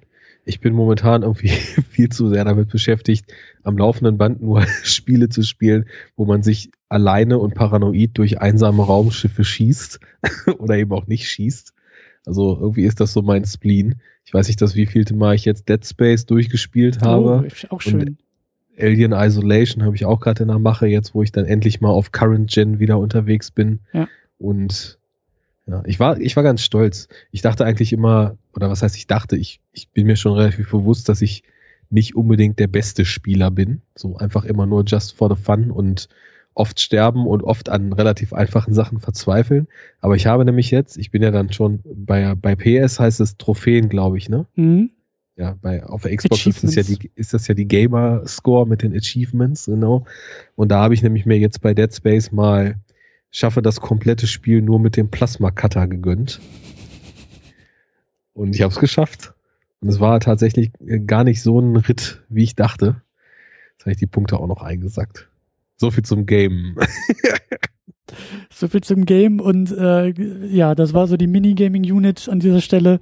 Ähm, kommen wir zurück, kommen wir zurück zu Batman. Ja, vielleicht mal kurz um es abzuschließen, ich denke mal, jetzt, wo ich auch konsolentechnisch wieder etwas moderner unterwegs bin, habe ich auch Bock, dass wir mal irgendwann eine Gaming-Unit zusammen machen. Aber Sehr das werden die Hörer ja dann hören. Sehr schön. Das ist, äh, es ist auf der Aufnahme, Arne. Es wird doch nicht rausgeschnitten. Ich kann nicht damit darauf dingfest machen. Das finde ich gut. Sollst du tun. Sehr schön. Äh, ja, vielleicht, vielleicht können wir das sogar mal zu, zu so einem Batman-Ding machen. Zu dem äh, Dingsbums hier. Wäre ja irgendwie oder, folgerichtig. Ja. Ja. Man, man nagle uns beide drauf fest, sagen wir es mal so. Ähm, lass uns ein bisschen zurück zu Batman für immer und vor allen Dingen, glaube ich, müssen wir jetzt auch, also, ne, das, das Argument mit diesen ganzen, mit den Bösewichten, mit Robin, mit Arkham Asylum ist eigentlich, dass ich sagen wollte, irgendwo ist der Film reichhaltig an Batman-Mythologie. Klar, die anderen beiden Filme haben auch schon viel irgendwie gemacht und gezeigt und viel grundlegende Arbeit geleistet mit irgendwie, ne, Vorgeschichte, bla bla bla. Aber das finde ich jetzt zum Beispiel halt auch, trotz allem Hass und aller Kritik an dem Film, muss man irgendwie dazu sagen, der holt aber eine Menge irgendwie in die filmische Welt von Batman. Zum ersten Mal und vielleicht auch, ja, fast zum einzigen Mal haben wir Robin überhaupt irgendwie dabei. Kleiner Fortsetzung auch noch, aber ne, äh, Nolan hat sich nicht mehr an Robin rangetraut. Große Frage, wie das jetzt in diesem DC-Universum irgendwie noch passieren wird, ob da Robin irgendwie nochmal auftaucht und besetzt wird und so. Aber hey, hier haben wir einen Robin, hier haben wir eben auch äh, Arkham Asylum dabei, hier haben wir eben äh, zwei auch sehr wichtige Bösewichte für Batman. Also der tut ja eigentlich auch eine Menge für die filmische Batman-Mythologie. Vieles falsch natürlich, aber er tut zumindest was. Ja, wobei da immer die Frage ist, inwieweit Erwähnung da schon reicht. Ich meine, wann kommt denn das Arkham Asylum? Ganz am Ende quasi in der finalen Einstellung. Ich, ich will ja nicht sagen, dass das jetzt irgendwie den Film gut macht oder so. Das ist einfach nur, ich, ich will es nur festhalten. Ich will nur festhalten, dass der Film ähm, Dinge macht, die andere Filme nicht machen und Punkt. Gut, dann lass uns das dabei belassen. Denn, und ich will ja den Bogen auch schlagen, äh, es ist eine Menge, Menge Quatschkram in diesem Film. Und auch oftmals, wie wir auch gesagt haben, mit eben auch schon erwähnten mythologischen Grundsteinen aus den Batman-Filmen. Aber ähm, das ist eigentlich auch die größte Kritik, glaube ich, an, an diesem Ganzen. Und dadurch hat er auch diesen Status, so ähm, das, was Burton begründet hat mit irgendwie Düsterheit und mit irgendwie Ernsthaftigkeit und mit diesem Stichwort, was wir ja auch bei Donner hatten, das Verisimilitude. Also er versucht ja eine eigene Welt zu schaffen mit eigenen Regeln und das irgendwie konsequent und folgerichtig ernst zu nehmen oder so ernst und wirklichkeitsnah zu gestalten, wie es irgendwie passt. Und Schumacher sagt aber, wir drehen alle Regler auf elf und es gibt eben die Nippel auf den Batman-Kostüm und irgendwie die ähm, Rutsche in den Keller für, für Bruce Wayne und ständig irgendwelche verkanteten Bilder, damit auch jedem klar wird, oh, das ist jetzt aber auch sehr äh, edgy. Und vor allen Dingen irgendwie fährt das Batmobil, was sowieso total strange aussieht, aber es fährt dann irgendwie auch noch die Wand hoch und es, es, es wird alles absurder und es verlässt irgendwie diese, auf eine gewisse Art und Weise vorhandene Bodenständigkeit der Burton-Filme und orientiert sich eben, also schwingt dieses Pendel halt auf diesem Comic-Film-Spektrum wieder mehr zu dem fantastisch und abgedrehten und eben auch quatschigen. Ja, weißt du, mein Problem ist, das ist alles richtig. Mein Problem ist gar nicht, glaube ich, gewesen jetzt beim Schauen des Films, dass das so viel Quatsch ist, sondern das Problem, was ich damit primär hatte, ist, dass es mir irgendwie an Nuancen gefehlt hat.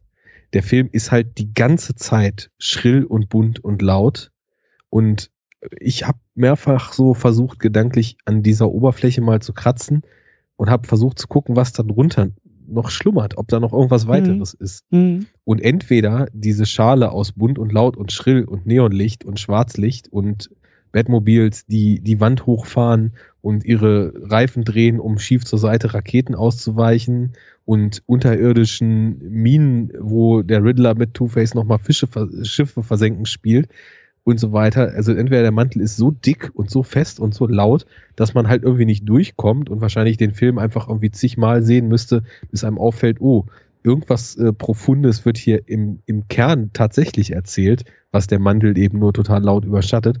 Oder da ist eben nichts. Und das ist für mich halt immer sehr, sehr schwierig, wenn ich das Gefühl habe, ein Film bietet mir nur Oberfläche, ohne dass die Oberfläche das Statement ist.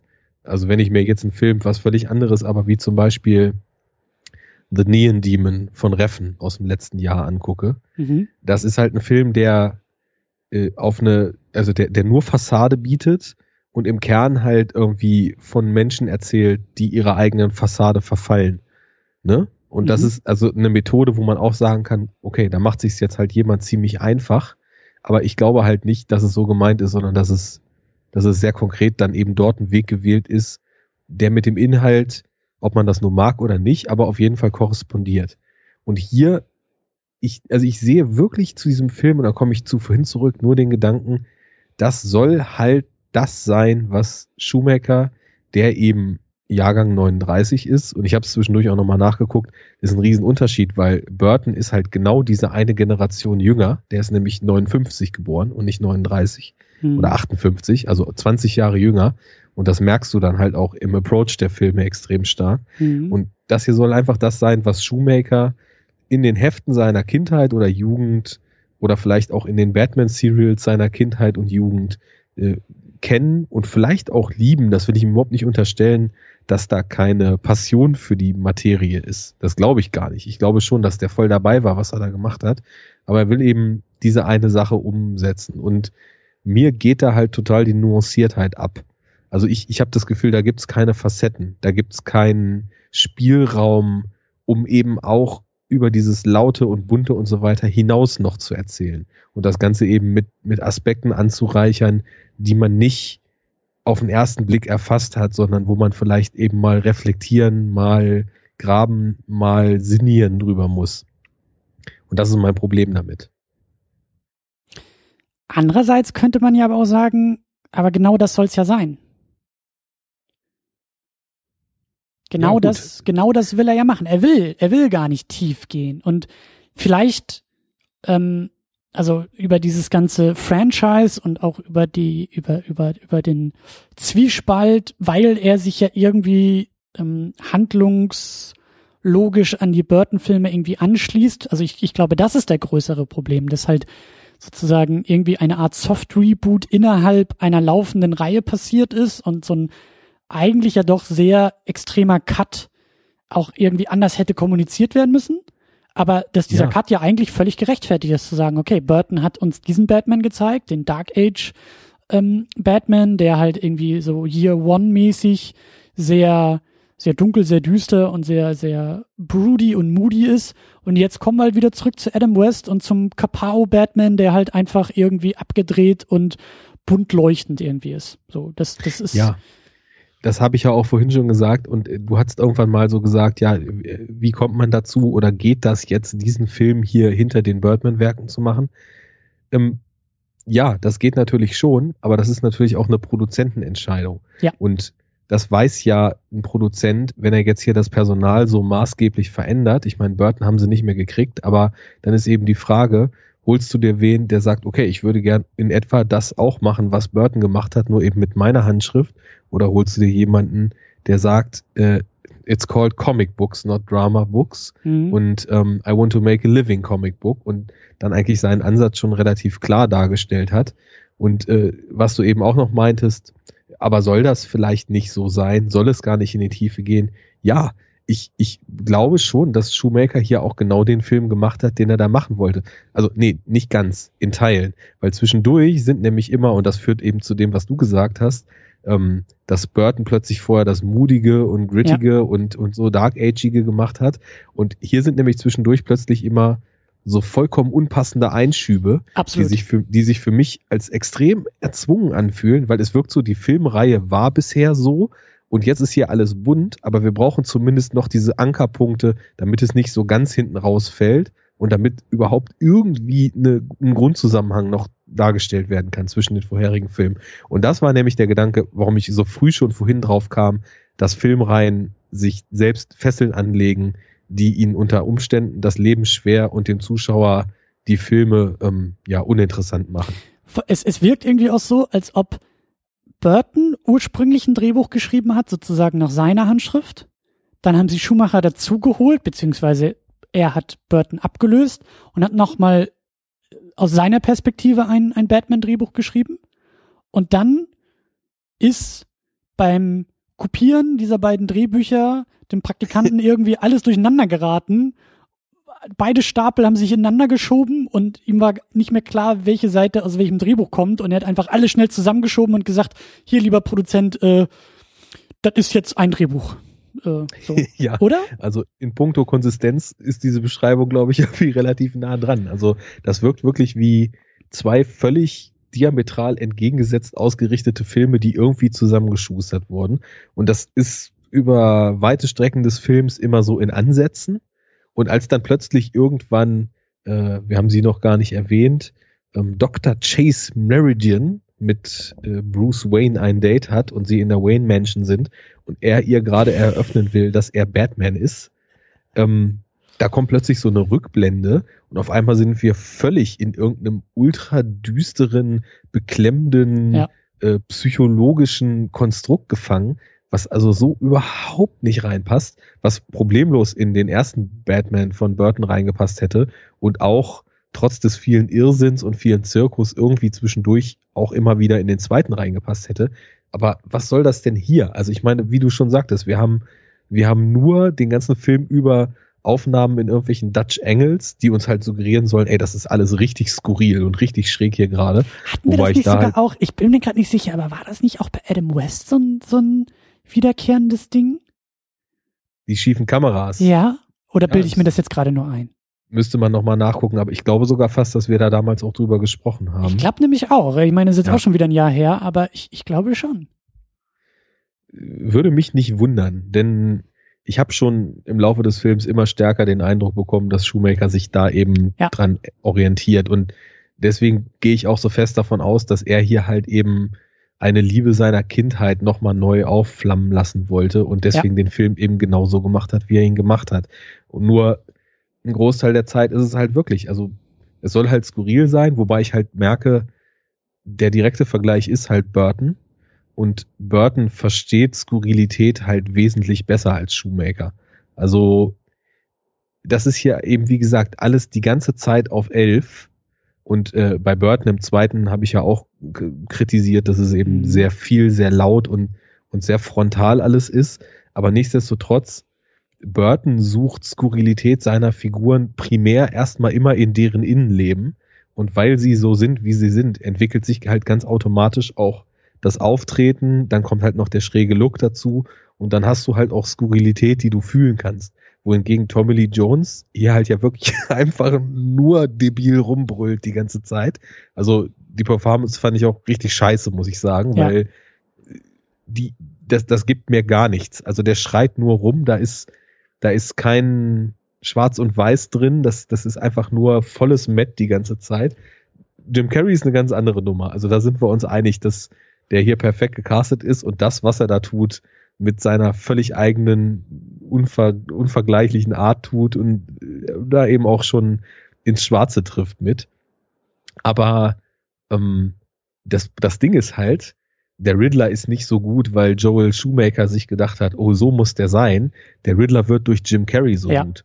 Ja. Und alles andere, was vielleicht dann eben auch noch mehr den Directing Orders von Shoemaker entspricht, weil ich glaube, so ein Carrey, den konntest du damals nicht bändigen. Der hat halt Jim Carrey gespielt und äh, den hast du dir geholt, wenn du Jim Carrey in einer Rolle wolltest. ne? Exakt. Also auf Produzentenseite ist die Entscheidung des Castings das Ausschlaggebende. Wenn du sagst, okay, wir holen uns Jim Carrey, dann weißt du, was passiert.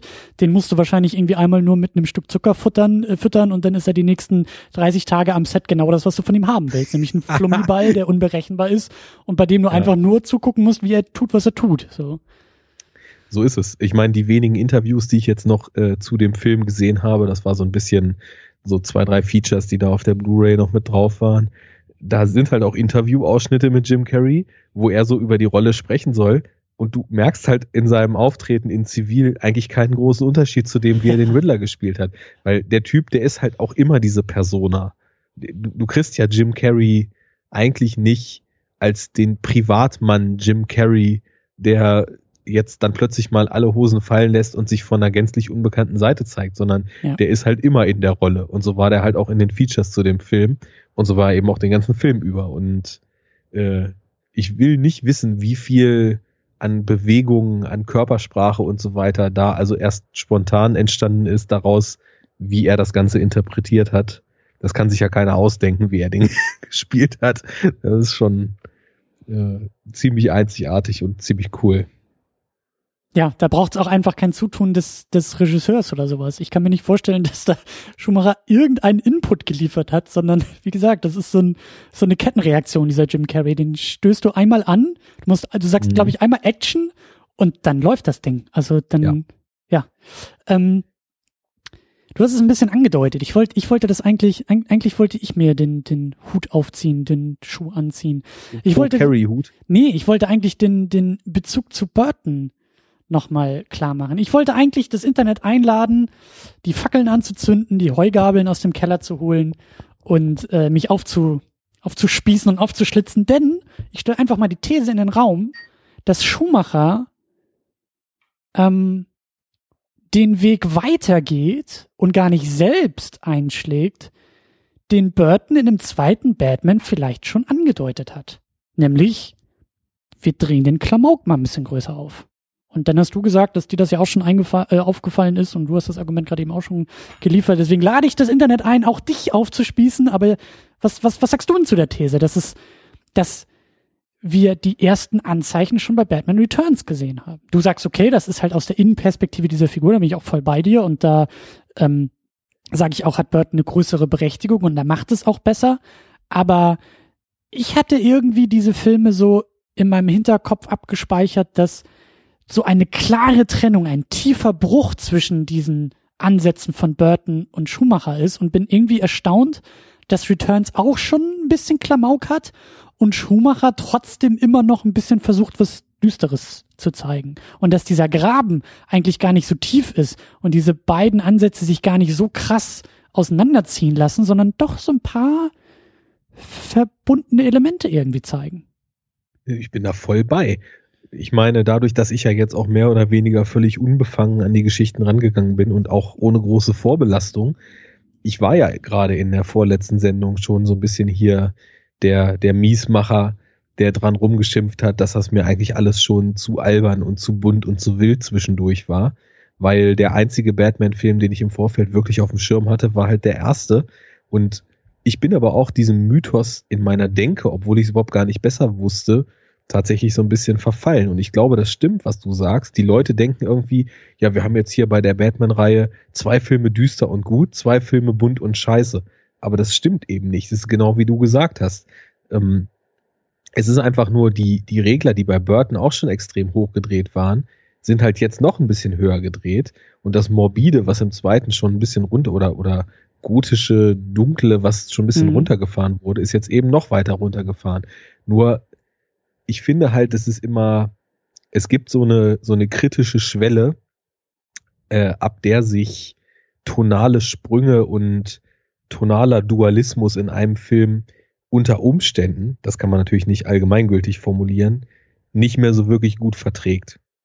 Es gibt Filme, die schmeißen alles in einen Topf und funktionieren perfekt wie aus einem Guss, wie zum Beispiel, was weiß ich, Snowpiercer der eine total abgedrehte Zukunftsvision quasi nur als so ein Gedankenexperiment umsetzt, als totale groteske und Gesellschaftsparabel startet, zwischendurch absurde Actionspitzen hat und in einem tief berührenden Drama endet und mhm. zwischendurch auch noch irgendwie ein paar Gags hat.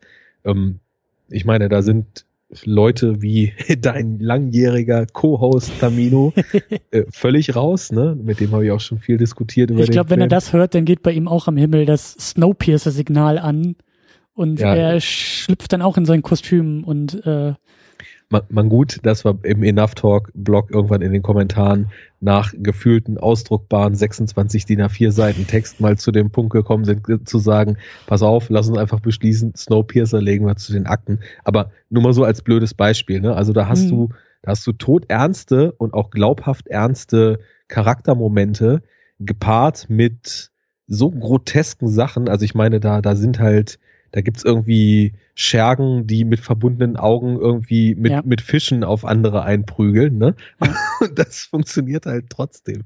Und hier ist es aber jetzt so, du hast halt ganz, das ist gar nicht so all over the place, sondern du hast relativ klar diese zwei Aspekte. Du hast diese irgendwie noch aus der Burton Legacy übernommene Düsternis und du hast dieses aus dem, ja, nennen wir es mal, Adam West Zeitalter übernommene Abgedrehtheit, Überdrehtheit, Buntheit und Comichaftigkeit. Und in welchem Maß geht das zusammen? Und ich glaube, das ist halt was sehr, sehr Subjektives. Es war ja vorhin eben auch schon so mehrfach im Raum, ist, soll das so sein? Und ich denke, das soll komplett so sein. Und ich glaube, das ist auch einfach nur nichts für mich, weil Leute, die halt einfach so Eye-Candy, äh, opulente Kulissen, buntes Licht, laut und irre und äh, ein bisschen Action wollen, die kommen ja bei diesem Film hier voll auf ihre Kosten. Das muss man, das, das muss man ja irgendwie auch mal ja. laut aussprechen. Der ist natürlich auch, was das Production Value betrifft, total krass. Ne? Also ja. ich weiß gar nicht, was der jetzt gekostet hat, aber. Der war auf jeden Fall teurer als die anderen beiden. Und das sieht man auch. Ne? Genau, also Budget sehe ich jetzt gerade geschätzt 100 Millionen. Und äh, das ist natürlich dann auch schon eine dicke Nummer.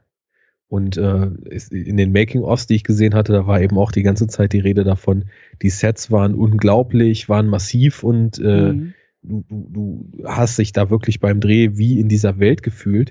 Und das war eben auch so. Dieser riesen Zirkus wurde gebaut, diese komplette Halle von Two-Face und dem Riddler, die was weiß ich wie viele Meter hoch war, wo dann alles mit Fragezeichen voll war, das wurde gebaut äh, die ganze Batcave wurde gebaut, die ganzen Straßenzüge wurden gebaut. Das finde ich auch immer ganz schön, wenn man so Making-ofs guckt und dann abseits der Filmhandlung dann die Schauspieler da einfach mal so ein bisschen durchwandern und du wirklich siehst, das ist halt noch greifbares Filme machen. Ne? Also, ja. dass da so ein ja, ja. komplett CGI Gotham City mal rausfällt, das ist dann was anderes. Aber das ist eben dann auch wieder 90er so, der, der schleichende CGI-Takeover.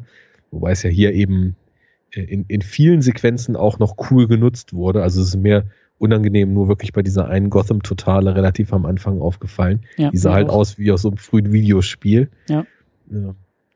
Nichtsdestotrotz, also das, was er da macht und das, was Bird definitiv eingeleitet hat, um dir den Ball wieder zurückzuspielen, das macht er, glaube ich, schon auf eine Art und Weise, dass wenn man mit so einer Art von Film was anfangen kann, und das kann ich einfach nicht, ich, ich suche anderes in Filmen, mhm. aber dann kann man da wahrscheinlich auch gar nicht so von den Problemen, die er hat, abgesehen, aber gar nicht so wenig Spaß mit haben. Die Lee Jones Performance ist immer noch nicht gut, aber vieles anderes vielleicht schon. Ich weiß nicht, wie das mit der Action ist und so weiter. Wie würdest du das denn einschätzen? Naja, also ich, ich finde zum Beispiel das Batmobil schon auch irgendwie cool. Also es ist halt nicht mehr das Batmobil von Burton und ich finde, daran kann man das bildhaft auch ganz gut erkennen. Auch das ist halt großer, großer Quatsch. Aber das kann man schon irgendwie cool finden, finde ich. Und ja, der, der, der Punkt ist eben, für mich ähm, gab es irgendwie im Hinterkopf immer ein, ein, also es ist irgendwie eine schleichende Entwicklung innerhalb des Franchises und gar nicht ein harter Cut, der sagt, mit Schumacher wird's erst so, sondern es bewegt sich langsam dahin. Und äh, ich musste auch noch mal an, an klar, ne, wie immer, an Superman denken. Weil mhm. da hatten wir das ja zum Beispiel beim, beim zweiten Superman-Film, der ja so halb noch von Donner gedreht wurde und halb von Lester gedreht wurde. Und gerade Lester ja. derjenige war, der diesen ganzen Klamauk reingebracht hat, ne? Wenn die Leute über die Straße fliegen und den irgendwie, weil General Zod und die anderen Kryptonier da irgendwie den Wirbelsturm herbeipusten und dann fliegt der irgendwie die Torte ins Gesicht und du bist irgendwie am Telefon und die ganze Telefonzelle fliegt weg und so diese, diese Nummern. Das war eben Richard Lester und das ist halt interessanterweise ähnlich wieder in diesem Superman-Franchise, was wir jetzt hier auch bei Batman sehen. So dieses Problem oder Phänomen eher gesagt, dass ja, wir sind ja auch noch in einem bisschen anderen Hollywood unterwegs und auch dieses Superhelden-Ding ist ja noch ein bisschen isolierter und eigener und hat noch nicht so diesen, diesen, diesen, diese Schwung und Zugkraft wie in der Gegenwart. Ähm, und man weiß ja auch noch nicht so ganz, wie das mit diesem Franchising funktioniert und Fortsetzungen und ne, da, da will ich gleich auch noch ein bisschen drüber sprechen, aber wir haben das ähnliche Phänomen, dass innerhalb der Filmreihe, nämlich Superman und Batman, auf einmal so ein tonaler Shift irgendwie passiert, weg von Verisimilitude hin zu Klamauk. Und dadurch irgendwie auch so ein Franchise in sich zusammenfällt. Ja, teilweise ja sogar eindeutiger Klamauk. Also wir haben dann ja teilweise wirklich so die Slapstick-Momente in den Keilereien plötzlich drin, wo also wirklich noch Piu und Wow-Sounds drunter sind. Ja. Wo ich echt gedacht habe, oh, das, also nichts dagegen, ne? Also das, ja, das ja. kann man halt machen und äh, aber gegen Ende passiert das ja. Als, ich glaube, dass das erste Mal, als die Schergen von Two-Face dann die Wayne Mansion angreifen und äh, da dann tatsächlich also wirklich so Leute irgendwie in die Eier getreten werden und mit Pew-Sounds irgendwas noch passiert und als der Riddler dann in der Batcave seine ganzen kleinen Bomben umherwirft, dann auch noch solche wie so die, die zehn äh, dümmsten Hausunfälle Zusammenschnitt auf RTL 2 Piu und Wow drunter geschnitten. und äh, ja, dann, da, da wurde mir immer klarer, was hier eigentlich Vorbild steht, nämlich der Adam West Batman. Und das hatte ich eben noch vergessen, als wir darüber gesprochen hatten. Endgültig ist es mir dann halt schon auch klar geworden, als äh, dann Robin tatsächlich die Holy-Keule auspackt ja. und dann zweimal so in einer Szene so ganz demonstrativ Holy irgendwas Batman, bla bla bla, Holy nochmal sagt und da, da weißt du dann halt schon, okay, also jetzt ist Shoemaker hier endgültig da angekommen, wo er eigentlich schon die ganze Zeit hin will. Und ich, ich werfe ihm das nicht vor. Das ist nur irgendwie nichts für mich. Und ja. mit meinem filmischen Verständnis finde ich halt viele Probleme in dem Film. Das ist einfach nur das, was ich so neutral auch, sagen kann. Und du hast auch vollkommen recht. Und das, das, das, das stimmt auch. Und das ist auch da und da ist auch jede Kritik gerechtfertigt. Und da kommt dann auch dieser Status des Filmes her. Ähm, und auch, auch Schumachers. Äh, lustigerweise ist mir das auch schon gleich im ersten Satz oder in den ersten beiden Sätzen aufgefallen. Wir haben ja irgendwie ich glaube, der Film fängt ja irgendwie damit an, so das Batman-Signal und dann gibt's da so eine, so eine Montage, so er setzt irgendwie das Kostüm an und irgendwie in die Handschuhe und die Brustpalette und den, die Maske irgendwie auf und dann siehst du ja schon so, okay, warum hat er jetzt irgendwie einen Nippel am Kostüm? Aber okay, egal, das ist ja Batman. So. An dem hängt ja sich gern auf. ja, natürlich. Ich meine, das ist halt, warum? Also hat Bruce zu Alfred gesagt beim Schneidern so, übrigens, du musst noch mal die, egal. Aber in dieser Montage und in dieser Szene fällt halt schon auf, okay, hier ist irgendwas auch ein bisschen anders und dann kommt eben auch der erste, wirklich die ersten Sätze des Filmes, die ja immer grundlegend und wichtig sind und er irgendwie das Kostüm anhat und Alfred zu ihm sagt, äh, ach so, soll ich Ihnen das Essen dann einpacken? I'll und, take drive-in.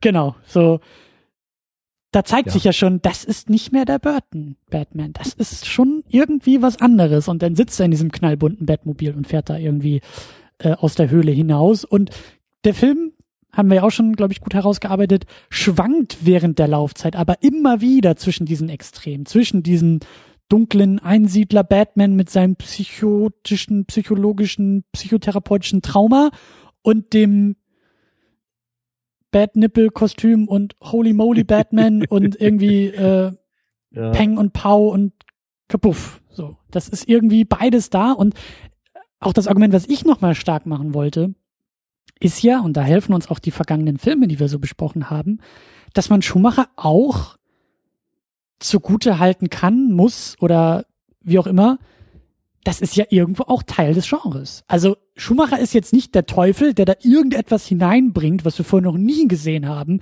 nämlich Klamauk und Albernheit und Quatschkram, sondern ja. das ist, wie du gesagt hast, das ist in den Comics auch so gewesen.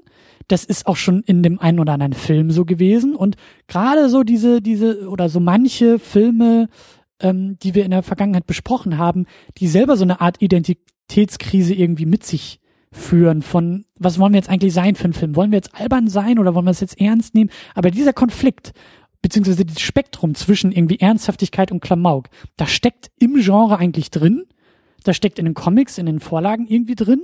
Und hier haben wir jetzt dieses, dieses Phänomen, dass wir es im selben Film auch noch haben. Und eben nicht in zwei unterschiedlichen Auslegungen und Ausdeutungen, sondern innerhalb eines Films sehen wir diese, dieses Spektrum der, der Materie und des Genres. Und das finde ich irgendwie auch interessant. Ja, man darf halt auch eben nicht vergessen, das haben wir auch schon mehrfach gesagt in den letzten Sendungen und immer wieder sind wir an den Punkt gekommen, nur weil Dark und Gritty irgendwann zur Methode wurde, ist halt nicht plötzlich alles andere verboten. Und ja. deswegen kannst du auch nicht sagen, erstmal aus dem Grund, dass es bei Burton eben auch schon zu großen Teilen passiert ist und äh, auch aus dem Grund, dass es eben schon immer auch eine Konstante in dem Genre ist. Du kannst nicht sagen, dass Shoemaker jetzt hier wieder bunt und irre macht und übertrieben, das ist jetzt hier irgendwie der, der Untergang der Filmreihe.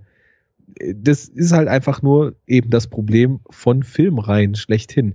Ja. Die schürende Erwartungshaltung und wenn man sich das jetzt mal so historisch ansieht und den Verlauf ansieht, was eigentlich ganz schön ist, dass wir das jetzt so in nahen Abständen mal machen, dann, dann merkt man halt, da ist dieser Schiff drin und es ist kein harter Bruch, sondern es ist eine Entwicklung.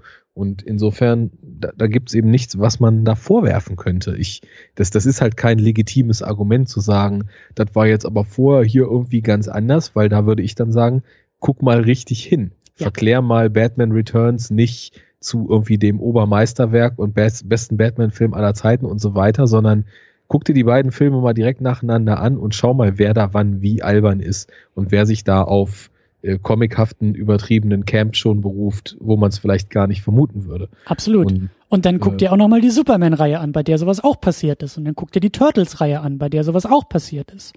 Also, ne, das ist eben keine Erfindung von Schumacher, sondern das ist halt vielleicht die prominenteste Ausführung. Und da würde ich halt tatsächlich die Kritik ansetzen. Und da möchte ich eben jetzt auch mit dir nochmal drüber sprechen, weil du auch sagst, so das Problem von Filmreihen.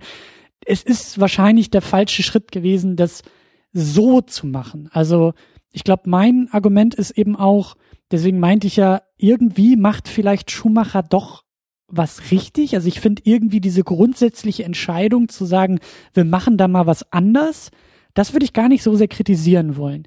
Was ich eben kritisieren will, ist, dass A eben nicht als harten Bruch zu machen, sondern irgendwie als Art Soft Reboot innerhalb einer Reihe zu, zu verankern, sich nicht stark genug abzusetzen und dann eben auch noch diese Schizophrenie innerhalb des Filmes verankert zu haben, sich eben auch nicht komplett von dem Ursprung loslösen zu können. Also wenn man den Film irgendwie das sind, das sind vielleicht auch nur so Kleinigkeiten. Man hätte ihn vielleicht irgendwie anders nennen müssen. Man hätte, man hätte wirklich diesen Schritt vielleicht noch konsequenter gehen müssen. Deswegen bin ich halt auch nochmal gespannt, wie Batman und Robin nachher wirklich aussieht. Ob der wirklich jetzt sozusagen im Vergleich von Batman 89 Burton und Batman und Robin Schumacher irgendwie 97 oder so, ob man da diesen harten Bruch erkennen kann. Und das Problem eben jetzt bei Forever ist, dass da kein harter Bruch drin ist. Ähm, also dass das, das eher das Problem ist, dass man vielleicht noch nicht, und das meine ich ja gerade, weil wir auch in den 90ern sind und dieses ganze Franchising auch noch nicht so ein Riesenthema ist und auch Superhelden ja irgendwie noch nicht so das Riesen, das Riesen äh, äh, Genre wie eben jetzt in der Gegenwart ist.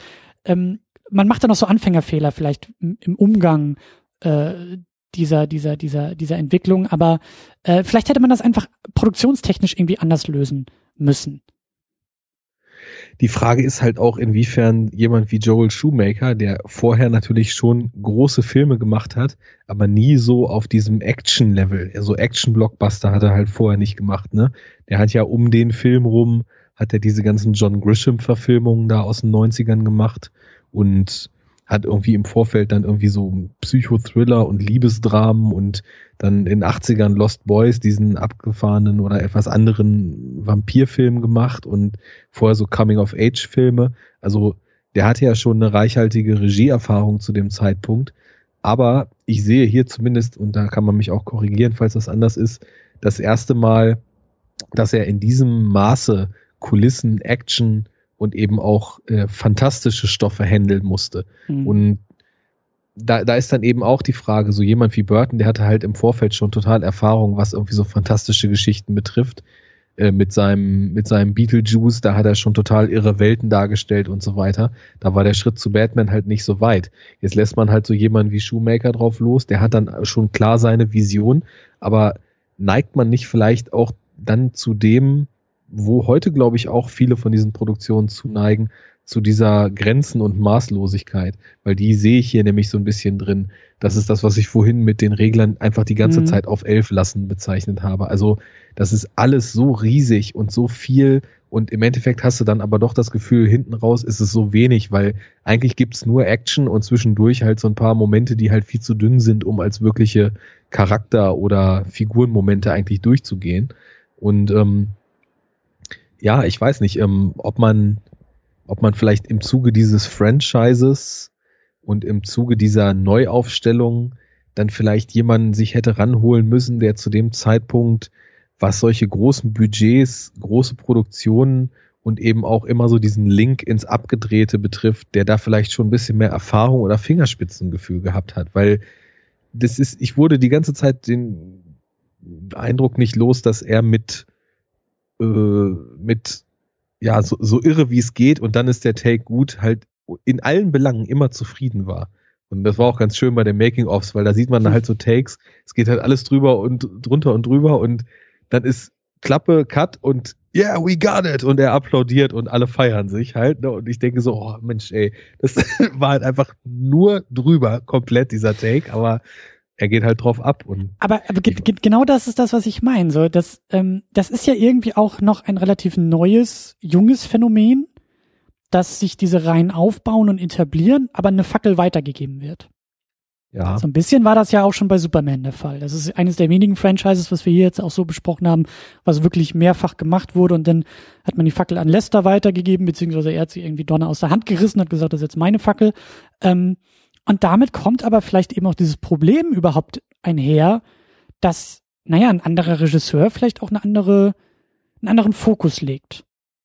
Jo. Und eigentlich würde ich, sagen, worauf du hinaus genau, eigentlich würde ich sagen, so lass Schumacher gerne auf, durch und abdrehen, aber trenn es deutlicher von dem, was Burton gemacht hat. So, also da hätte man einfach ein, ein, ein neues Gotham City erschaffen müssen, eine, eine neue Bildsprache finden müssen, die eben nicht genauso aussieht wie bei Burton, dass man sagt, oh, dieses gotische und dieses, dieses ähm, äh, Art Deco-mäßige und, und dieses Noir-mäßige, das übernehmen wir genauso und machen aber die knallbunten äh, Kostüme da rein und den abgedrehten Jim Carrey, sondern dann hätte ja. man irgendwie das deutlicher trennen müssen und auch vielleicht vom Namen her. Also das war ja das, das Coole irgendwie auch so, wir haben die Dark Knight-Trilogie. Ja, die klingt ja, das, das sieht ja schon mal ein bisschen anders aus als eben Batman. Ja, jo. natürlich weiß ich nicht, Dark Knight hätte jetzt hier auf das Ding auch nicht gepasst vom Titel her, aber schon eher so dieses, der Titel allein, Batman Forever, ist ja ein deutlicher Hinweis auf Batman Returns, der Film, der davor kam. Deswegen heißt er ja so, das ist ja eine Anspielung darauf, ne? Batman kommt zurück und Batman für immer. Ähm, mhm da hätte man deutlicher trennen müssen. Und man hat sie auch ein bisschen schon oder relativ deutlich im Casting auch getrennt, weil Kilmer ist halt eben nicht mehr Michael Keaton und Joel Schumacher ist auch nicht mehr äh, Tim Burton. Und alle, fast alle anderen sind ja auch, auch Figuren, die gar nicht erst wiederkommen. Ähm, da hätte man irgendwie noch ein bisschen konstruktiver, deutlicher mit umgehen können, können müssen. Und für mich wirkt es halt eher so, als ob die Produzenten gesagt haben, Schumacher, mach mal, ähm, mach einfach mal. So. Wir brauchen halt eine Fortsetzung. Ja, vielleicht war man sich aber auch eben dieser Probleme, die wir vorhin schon angesprochen haben, dass man innerhalb einer Filmreihe, die unter den gleichen Vorzeichen veröffentlicht wird, eben auch eine gewisse Konsistenz erwartet, überhaupt nicht bewusst. Genau, das ist auch mein ähm, Argument, ja. Das, ich meine, dieses Laissez-faire, was du eben ansprachst, das kann ich mir gut vorstellen, weil Franchising alles irgendwie noch in Kinderschuhen, also von jeder Horrorreihe ever aus den 70ern mal abgesehen, weil es gibt mhm. ja irgendwie von Nightmare on Elm Street über Hasse nicht gesehen, Freitag der 13. und so weiter, jeweils irgendwie bis, ja, Freitag der 13. kam jetzt, glaube ich, Teil 13 raus, ne? Also die, diese ewige Fortführung des immer gleichen ist im Horror ja nichts äh, nix Unbekanntes gewesen und es gab ja auch schon die Indie-Reihe und so weiter. Aber ähm, wir haben ja hier nochmal eine andere Ausgangssituation, weil die Superhelden nicht nur eine Filmreihe sind, die originär entstanden ist und dann eben weitergeführt wird, sondern weil das schon eigene gesellschaftliche Tropes sind, die seit 50, 60 Jahren schon bestehen und die quasi dann in Filmform gepresst werden und dann sozusagen dort ihr Zweitleben beginnen, indem sie dann auch noch laufend fortgeführt werden. Mhm. Und ähm, ich weiß halt auch nicht, ob man als Produzent von Comicfilmen vielleicht schon irgendwie Comic, Comic-Leserschaften, ähm, Ausrichtungen, Zielgruppen und so weiter noch besser verstehen muss, um vielleicht doch zu merken, dass es nicht reicht, dass einfach nur Batman drin ist, sondern dass es eben auch Facetten gibt, die verschiedene Geschmäcker bedienen und nicht jeder Comic-Fan automatisch im Boot sitzt, nur weil Figur XY da drin vorkommt. Mhm. Ich meine, ich merke das bei mir jetzt selber. Ich lese jetzt also schon seit mittlerweile dann einem Jahr, anderthalb wieder total gerne Comics, ne? Mal Superhelden, mal anderen Kram. Aber das heißt natürlich nicht, dass mir alles gefällt, nur weil da irgendeine Figur vorkommt, die ich irgendwann mal mochte, ne? Mhm. Und insofern gefällt mir ja auch nicht jeder, Fel jeder Film nur, weil Figur XY drin ist. Mhm. Ich finde Batman interessant, aber ja, hier ist er sogar präsenter als im zweiten, aber trotzdem uninteressanter irgendwie noch. Mhm. Und man muss ja auch dazu sagen, es ist 95, es ist ja auch noch ein anderes Hollywood. Also auf jeden Fall. Das Filme machen ist auch noch anders, weil ähm, also heutzutage ist das halt, oder seit zehn Jahren ist das gang und gäbe, dass in Trilogien gemacht und gedacht wird. Da werden Verträge so aufgesetzt mit Regisseuren, mit Hauptdarstellern, mit, mit allen möglichen Beteiligten wird gesagt, hier ist der Vertrag, da steht drin, drei Filme wollen wir von dir haben. Wenn der erste scheiße ist und den keiner gucken will, klar, dann gibt's auch nicht mehr, aber mach dich mal drauf gefasst, dass diese Rolle dich irgendwie zehn Jahre deines Lebens begleiten wird.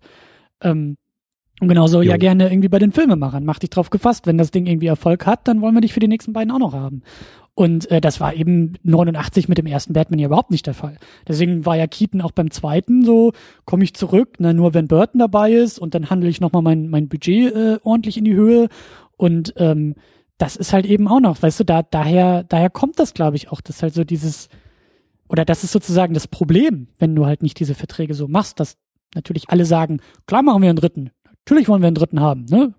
die, die, die, die Schecks, die diese Filme nachher stempeln, natürlich wollen wir die mitnehmen. Aber wer macht's denn eigentlich? Und ja. so, ne, das ist so, und da, ja, dadurch hast du dann das Problem, wenn du andere ranlässt, dann werden die Filme auch anders. Und ich glaube, das, vielleicht hat man das auch noch gar nicht so sehr so kommen sehen oder, oder auch die Gefahr dahinter gar nicht so sehr kommen sehen, obwohl es ja bei Superman genauso, genauso passiert ist, ne?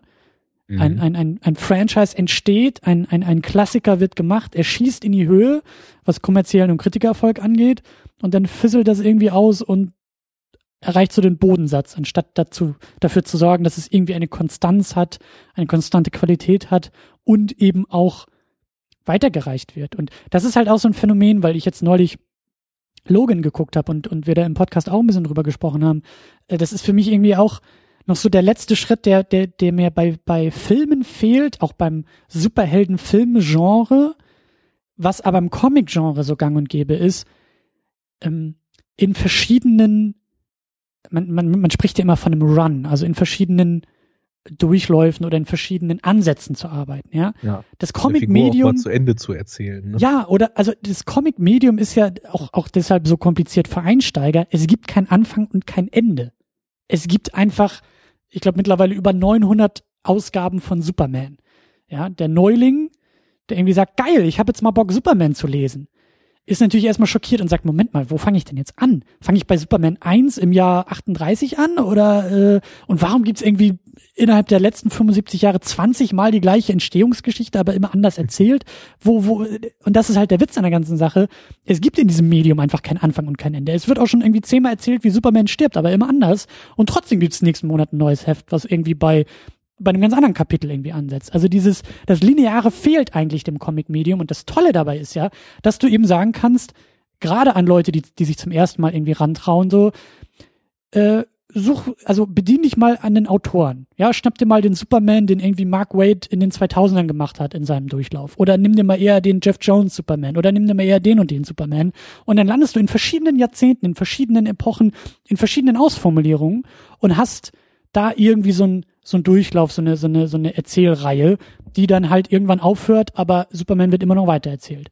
Und so ähnlich will ich das eigentlich auch im Film haben, dass man irgendwann, also das, wir sind ja schon an einem Punkt angekommen, ja.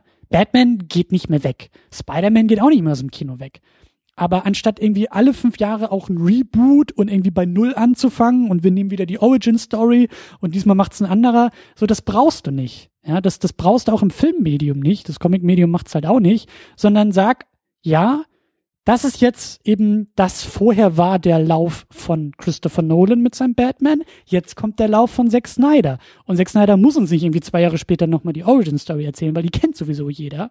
Äh, aber weißt du, so, so starte irgendwie, mach einen fliegenden Start, ja. Und, und auch, also ich habe nämlich den Eindruck, dass gerade so Hollywood und auch Produzenten da den Zuschauer ein bisschen unterschätzen und sagen, nee, wir müssen wieder bei Null anfangen und wir müssen irgendwie äh, fünf Jahre später muss Spider-Man nochmal wieder bei Null ansetzen und alles nochmal neu erzählt werden, aber irgendwie, ne, mit anderer, nicht mit Mary Jane, sondern mit Gwen Stacy und das müssen wir alles nochmal neu erklären, weil die Leute verstehen es nicht.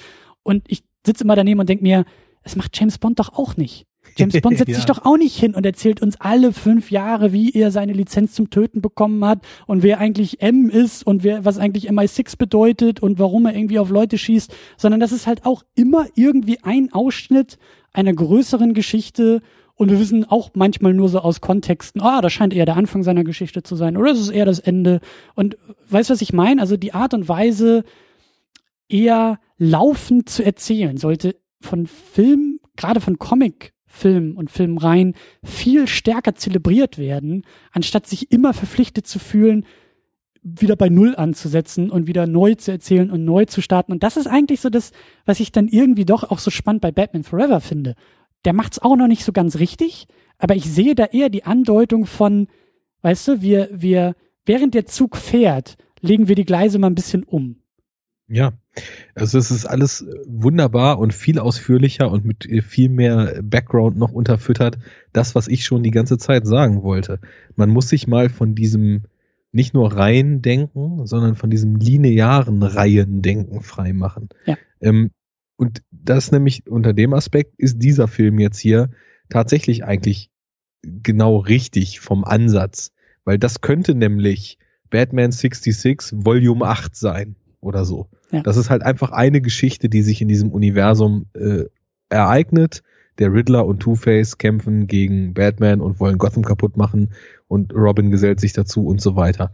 Das, das muss nicht bei Null anfangen oder so. Das kannst du auch ohne komplettes Vorwissen kannst du den einlegen und dann hast du halt einfach irgendwie so einen Superhelden-Actionfilm und dann ist gut.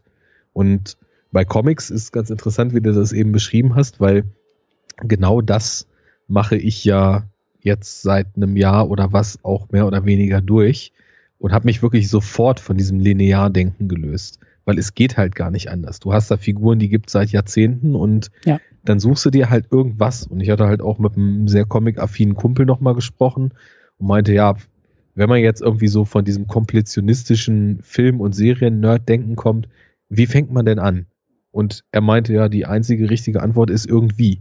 Ja. Und äh, such dir halt einfach irgendwas, äh, geh auf die Seiten, wo es irgendwie, je nachdem, ob du digital oder Papier lesen willst, wo es irgendwie gebundene Volumes gibt oder wo es irgendwie Editions gibt und dann guck, was die im Sale haben und guck, auf welche Helden du Bock hast, wenn du Superhelden lesen willst oder guck, auf welche Autoren du Bock hast, die und die und die sind cool und dann kauf dir einfach irgendwas und guck dir an, dass es der Run von einem Autor ist und fang da mit der Eins an und das war's dann aber auch. Ja. Und genau so, dieser Autorenrun, den haben wir ja jetzt hier. Wir hatten den Burton Run mit den zwei Filmen und jetzt sind wir hier im Shoemaker Run und der fängt unter anderen Vorzeichen eben wieder an. Insofern ist irgendwie diese Batman-Reihe eigentlich der Funktionsweise von Comics ähnlicher, als ich das im Vorfeld gedacht hätte, weil wir machen irgendwie einfach so alles beim Alten weiter, aber doch überhaupt nicht. Und da steht jetzt ein neuer Name drauf und das soll jetzt auch dasselbe sein, aber ist halt total anders. Und genau das kann eben bei fortlaufenden Comicreihen ja auch von Heft zu Heft einem passieren als Leser. Da ist halt irgendwie eine Story zu Ende erzählt, dann kommt ein neuer Autor, dann ändert sich das Artwork plötzlich, dann sind die Geschichten ganz anders, der Ton ist ein ganz anderer und zack.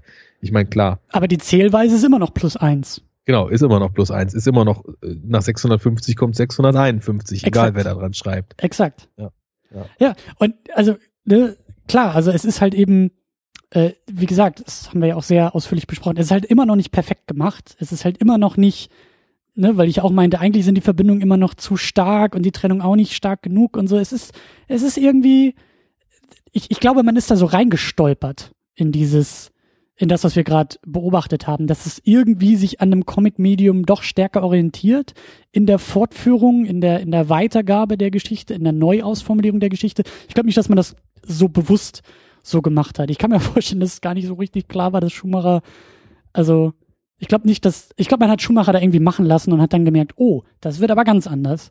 Ähm, aber ja, es ist irgendwie, ich, ich finde schon, dass das also es ist nicht perfekt gemacht, es ist, die Kritik ist auch gerechtfertigt. Der Umgang mit diesem Art Soft Reboot innerhalb der eigenen Zählweise und Reihe ist auch eher kontraproduktiv. Aber auf eine andere Art und Weise ist es irgendwie, könnte man sich dieser, dieser, diesem Phänomen irgendwie öfter bedienen, ist so, ist so mein Eindruck. Das ist irgendwie, irgendwie geht das eigentlich, es deutet schon eine Richtung an, die für meinen Geschmack in der Gegenwart irgendwie wieder komplett verloren gegangen ist. Ja, so. es würde ja auch irgendwie eine viel höhere Diversität innerhalb des Genres fördern.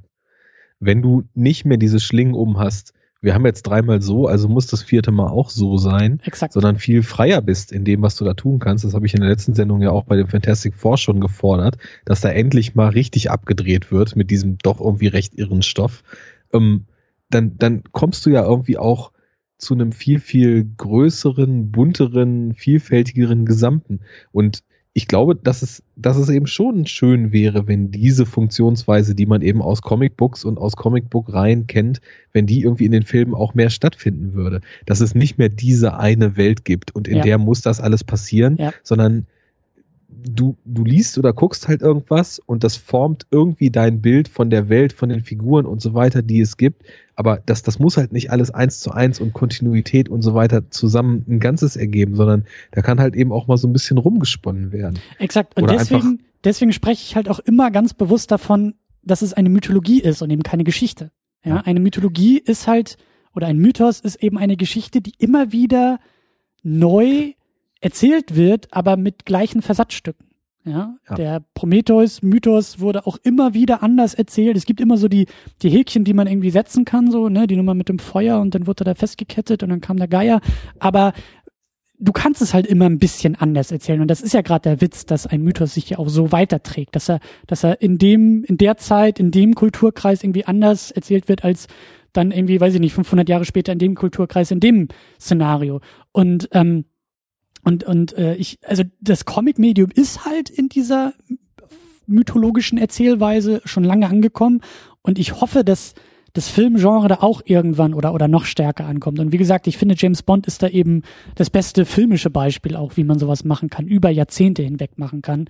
Ähm, du musst nicht immer wieder sagen, wie, also wie was miteinander zusammenhängt und kontinuierlich weitererzählen und so weiter. Du, du darfst da auch, also du darfst den Zuschauer da auch ein bisschen ähm, ja schlauer mitdenken, als es gerade bei Comicfilmen irgendwie gemacht wird, in, in meinen Augen. Weil bei James Bond habe ich auch nicht den Eindruck, dass die Leute sich ständig fragen, äh, warum und wieso und weshalb das irgendwie alles so ein bisschen anders ist. Ja, und ähm, um es abzuschließen, ich glaube, dass auch diese Herangehensweise uns, was halt dringend notwendig ist, was Superhelden und, und Comicfilme betrifft, die Möglichkeit gäbe, auch mal wieder kleinere Geschichten zu erzählen. Mhm. Das kritisiere ich ja auch zum Beispiel an der aktuellen Entwicklung des MCUs. Wieso müssen in jedem Film, der da rauskommt, mindestens die Hälfte aller bis jetzt etablierten Leute vorkommen? Wieso kann es nicht einfach mal äh, eine kleine Geschichte geben, in der man über irgendeinen dieser Figuren mal so, so einen kompletten Nebenplot, was einfach sonst nur so ein Nebenplot wäre, als ganzen Film ausformuliert. Ähm, der muss dann halt auch vielleicht mal nicht 170 Millionen Dollar kosten. Ja. Und es kommt vielleicht auch einfach mal nur der eine Held vor und ja. äh, dann, dann wird uns was erzählt, was uns in den nächsten Filmen, wo wir ihn wieder sehen, einfach das Gefühl für diese Figur so ein bisschen verstärkt hat. So, bestes Beispiel, das letzte, was ich zum Beispiel gelesen habe, war jetzt auch, weil Logan im Kino und wollte ich mir auch demnächst nochmal angucken, Wolverine Weapon X habe ich mir mal durchgelesen. Ne? Ja. Das ist ja irgendwie aus den, aus den 90ern, Anfang der 90er, so ein Story-Arc, diese miese Geschichte, wie er da von dieser Company gekidnappt wird und dieses Adamantium-Skelett kriegt. Und vorher eigentlich nur äh, der Mutant mit ähm, langsameren, alteren und hoher Regenerationskraft und diesen drei Knochenkrallen war. Ja. Und das ist halt was, man weiß halt, wer Wolverine ist, klar, aus Popkultur, aus X-Men-Filmen, aus Zeichentrickserien oder aus etwaigen Comics, die man vielleicht irgendwann mal gelesen hat. Und das kannst du aber völlig unabhängig von allem, was du vorher wusstest und vielleicht noch weißt, lesen. Das ist halt einfach nur ein kleiner Blick in die Vergangenheit dieser Figur, ein sehr schicksalhaftes Ereignis, was ihr mal passiert ist. Das ist völlig losgelöst von allem anderen, auf der anderen Seite aber auch wieder nicht, weil es ein Teil seines Werdegangs ist. Und nachdem ich das jetzt gelesen habe, werde ich zum Beispiel die Figur Wolverine auch immer mit anderen Augen sehen.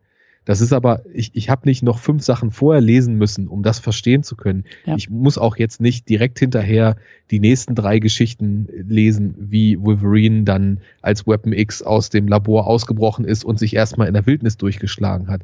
Das, da, da gibt's halt überhaupt nicht mehr so diese zeitliche Anordnung. Und das finde ich halt schön daran. Du kannst dir einfach irgendwas rauspicken. Und äh, das, das wird jetzt zum Beispiel, wenn du das auf MCU ummünzt, schon total schwierig. Da gibt's halt eine Chronologie und ähm, bei den frühen Filmen, die kannst du dir vielleicht auch nochmal so äh, angucken, aber es läuft halt alles auf so ein finales Ziel hinaus. Das ist auch nicht so schlimm, wenn man jetzt die gesamte Filmreihe quasi als einen Run sehen würde, der dann irgendwann auch mal vorbei ist. Nur meine Befürchtung ist, dass das mit diesem Konzept des Runs und das auch mal wen zu Ende erzählen halt einfach noch nicht so richtig verstanden wurde oder angenommen ja. wurde in der Filmwelt. Ja. Lustigerweise, weil du gerade Logan und X-Men erwähnt hast, an die musste ich auch denken, weil ich, ich habe Logan halt schon geguckt und ähm, an dem Film und auch an Deadpool und eigentlich an der ganzen X-Men-Reihe zeigt sich, das geht auch wirklich wunder, wunderbar, weil guck dir mal dieses, dieses X-Men-Universum an. Da steigt kein Mensch mehr durch.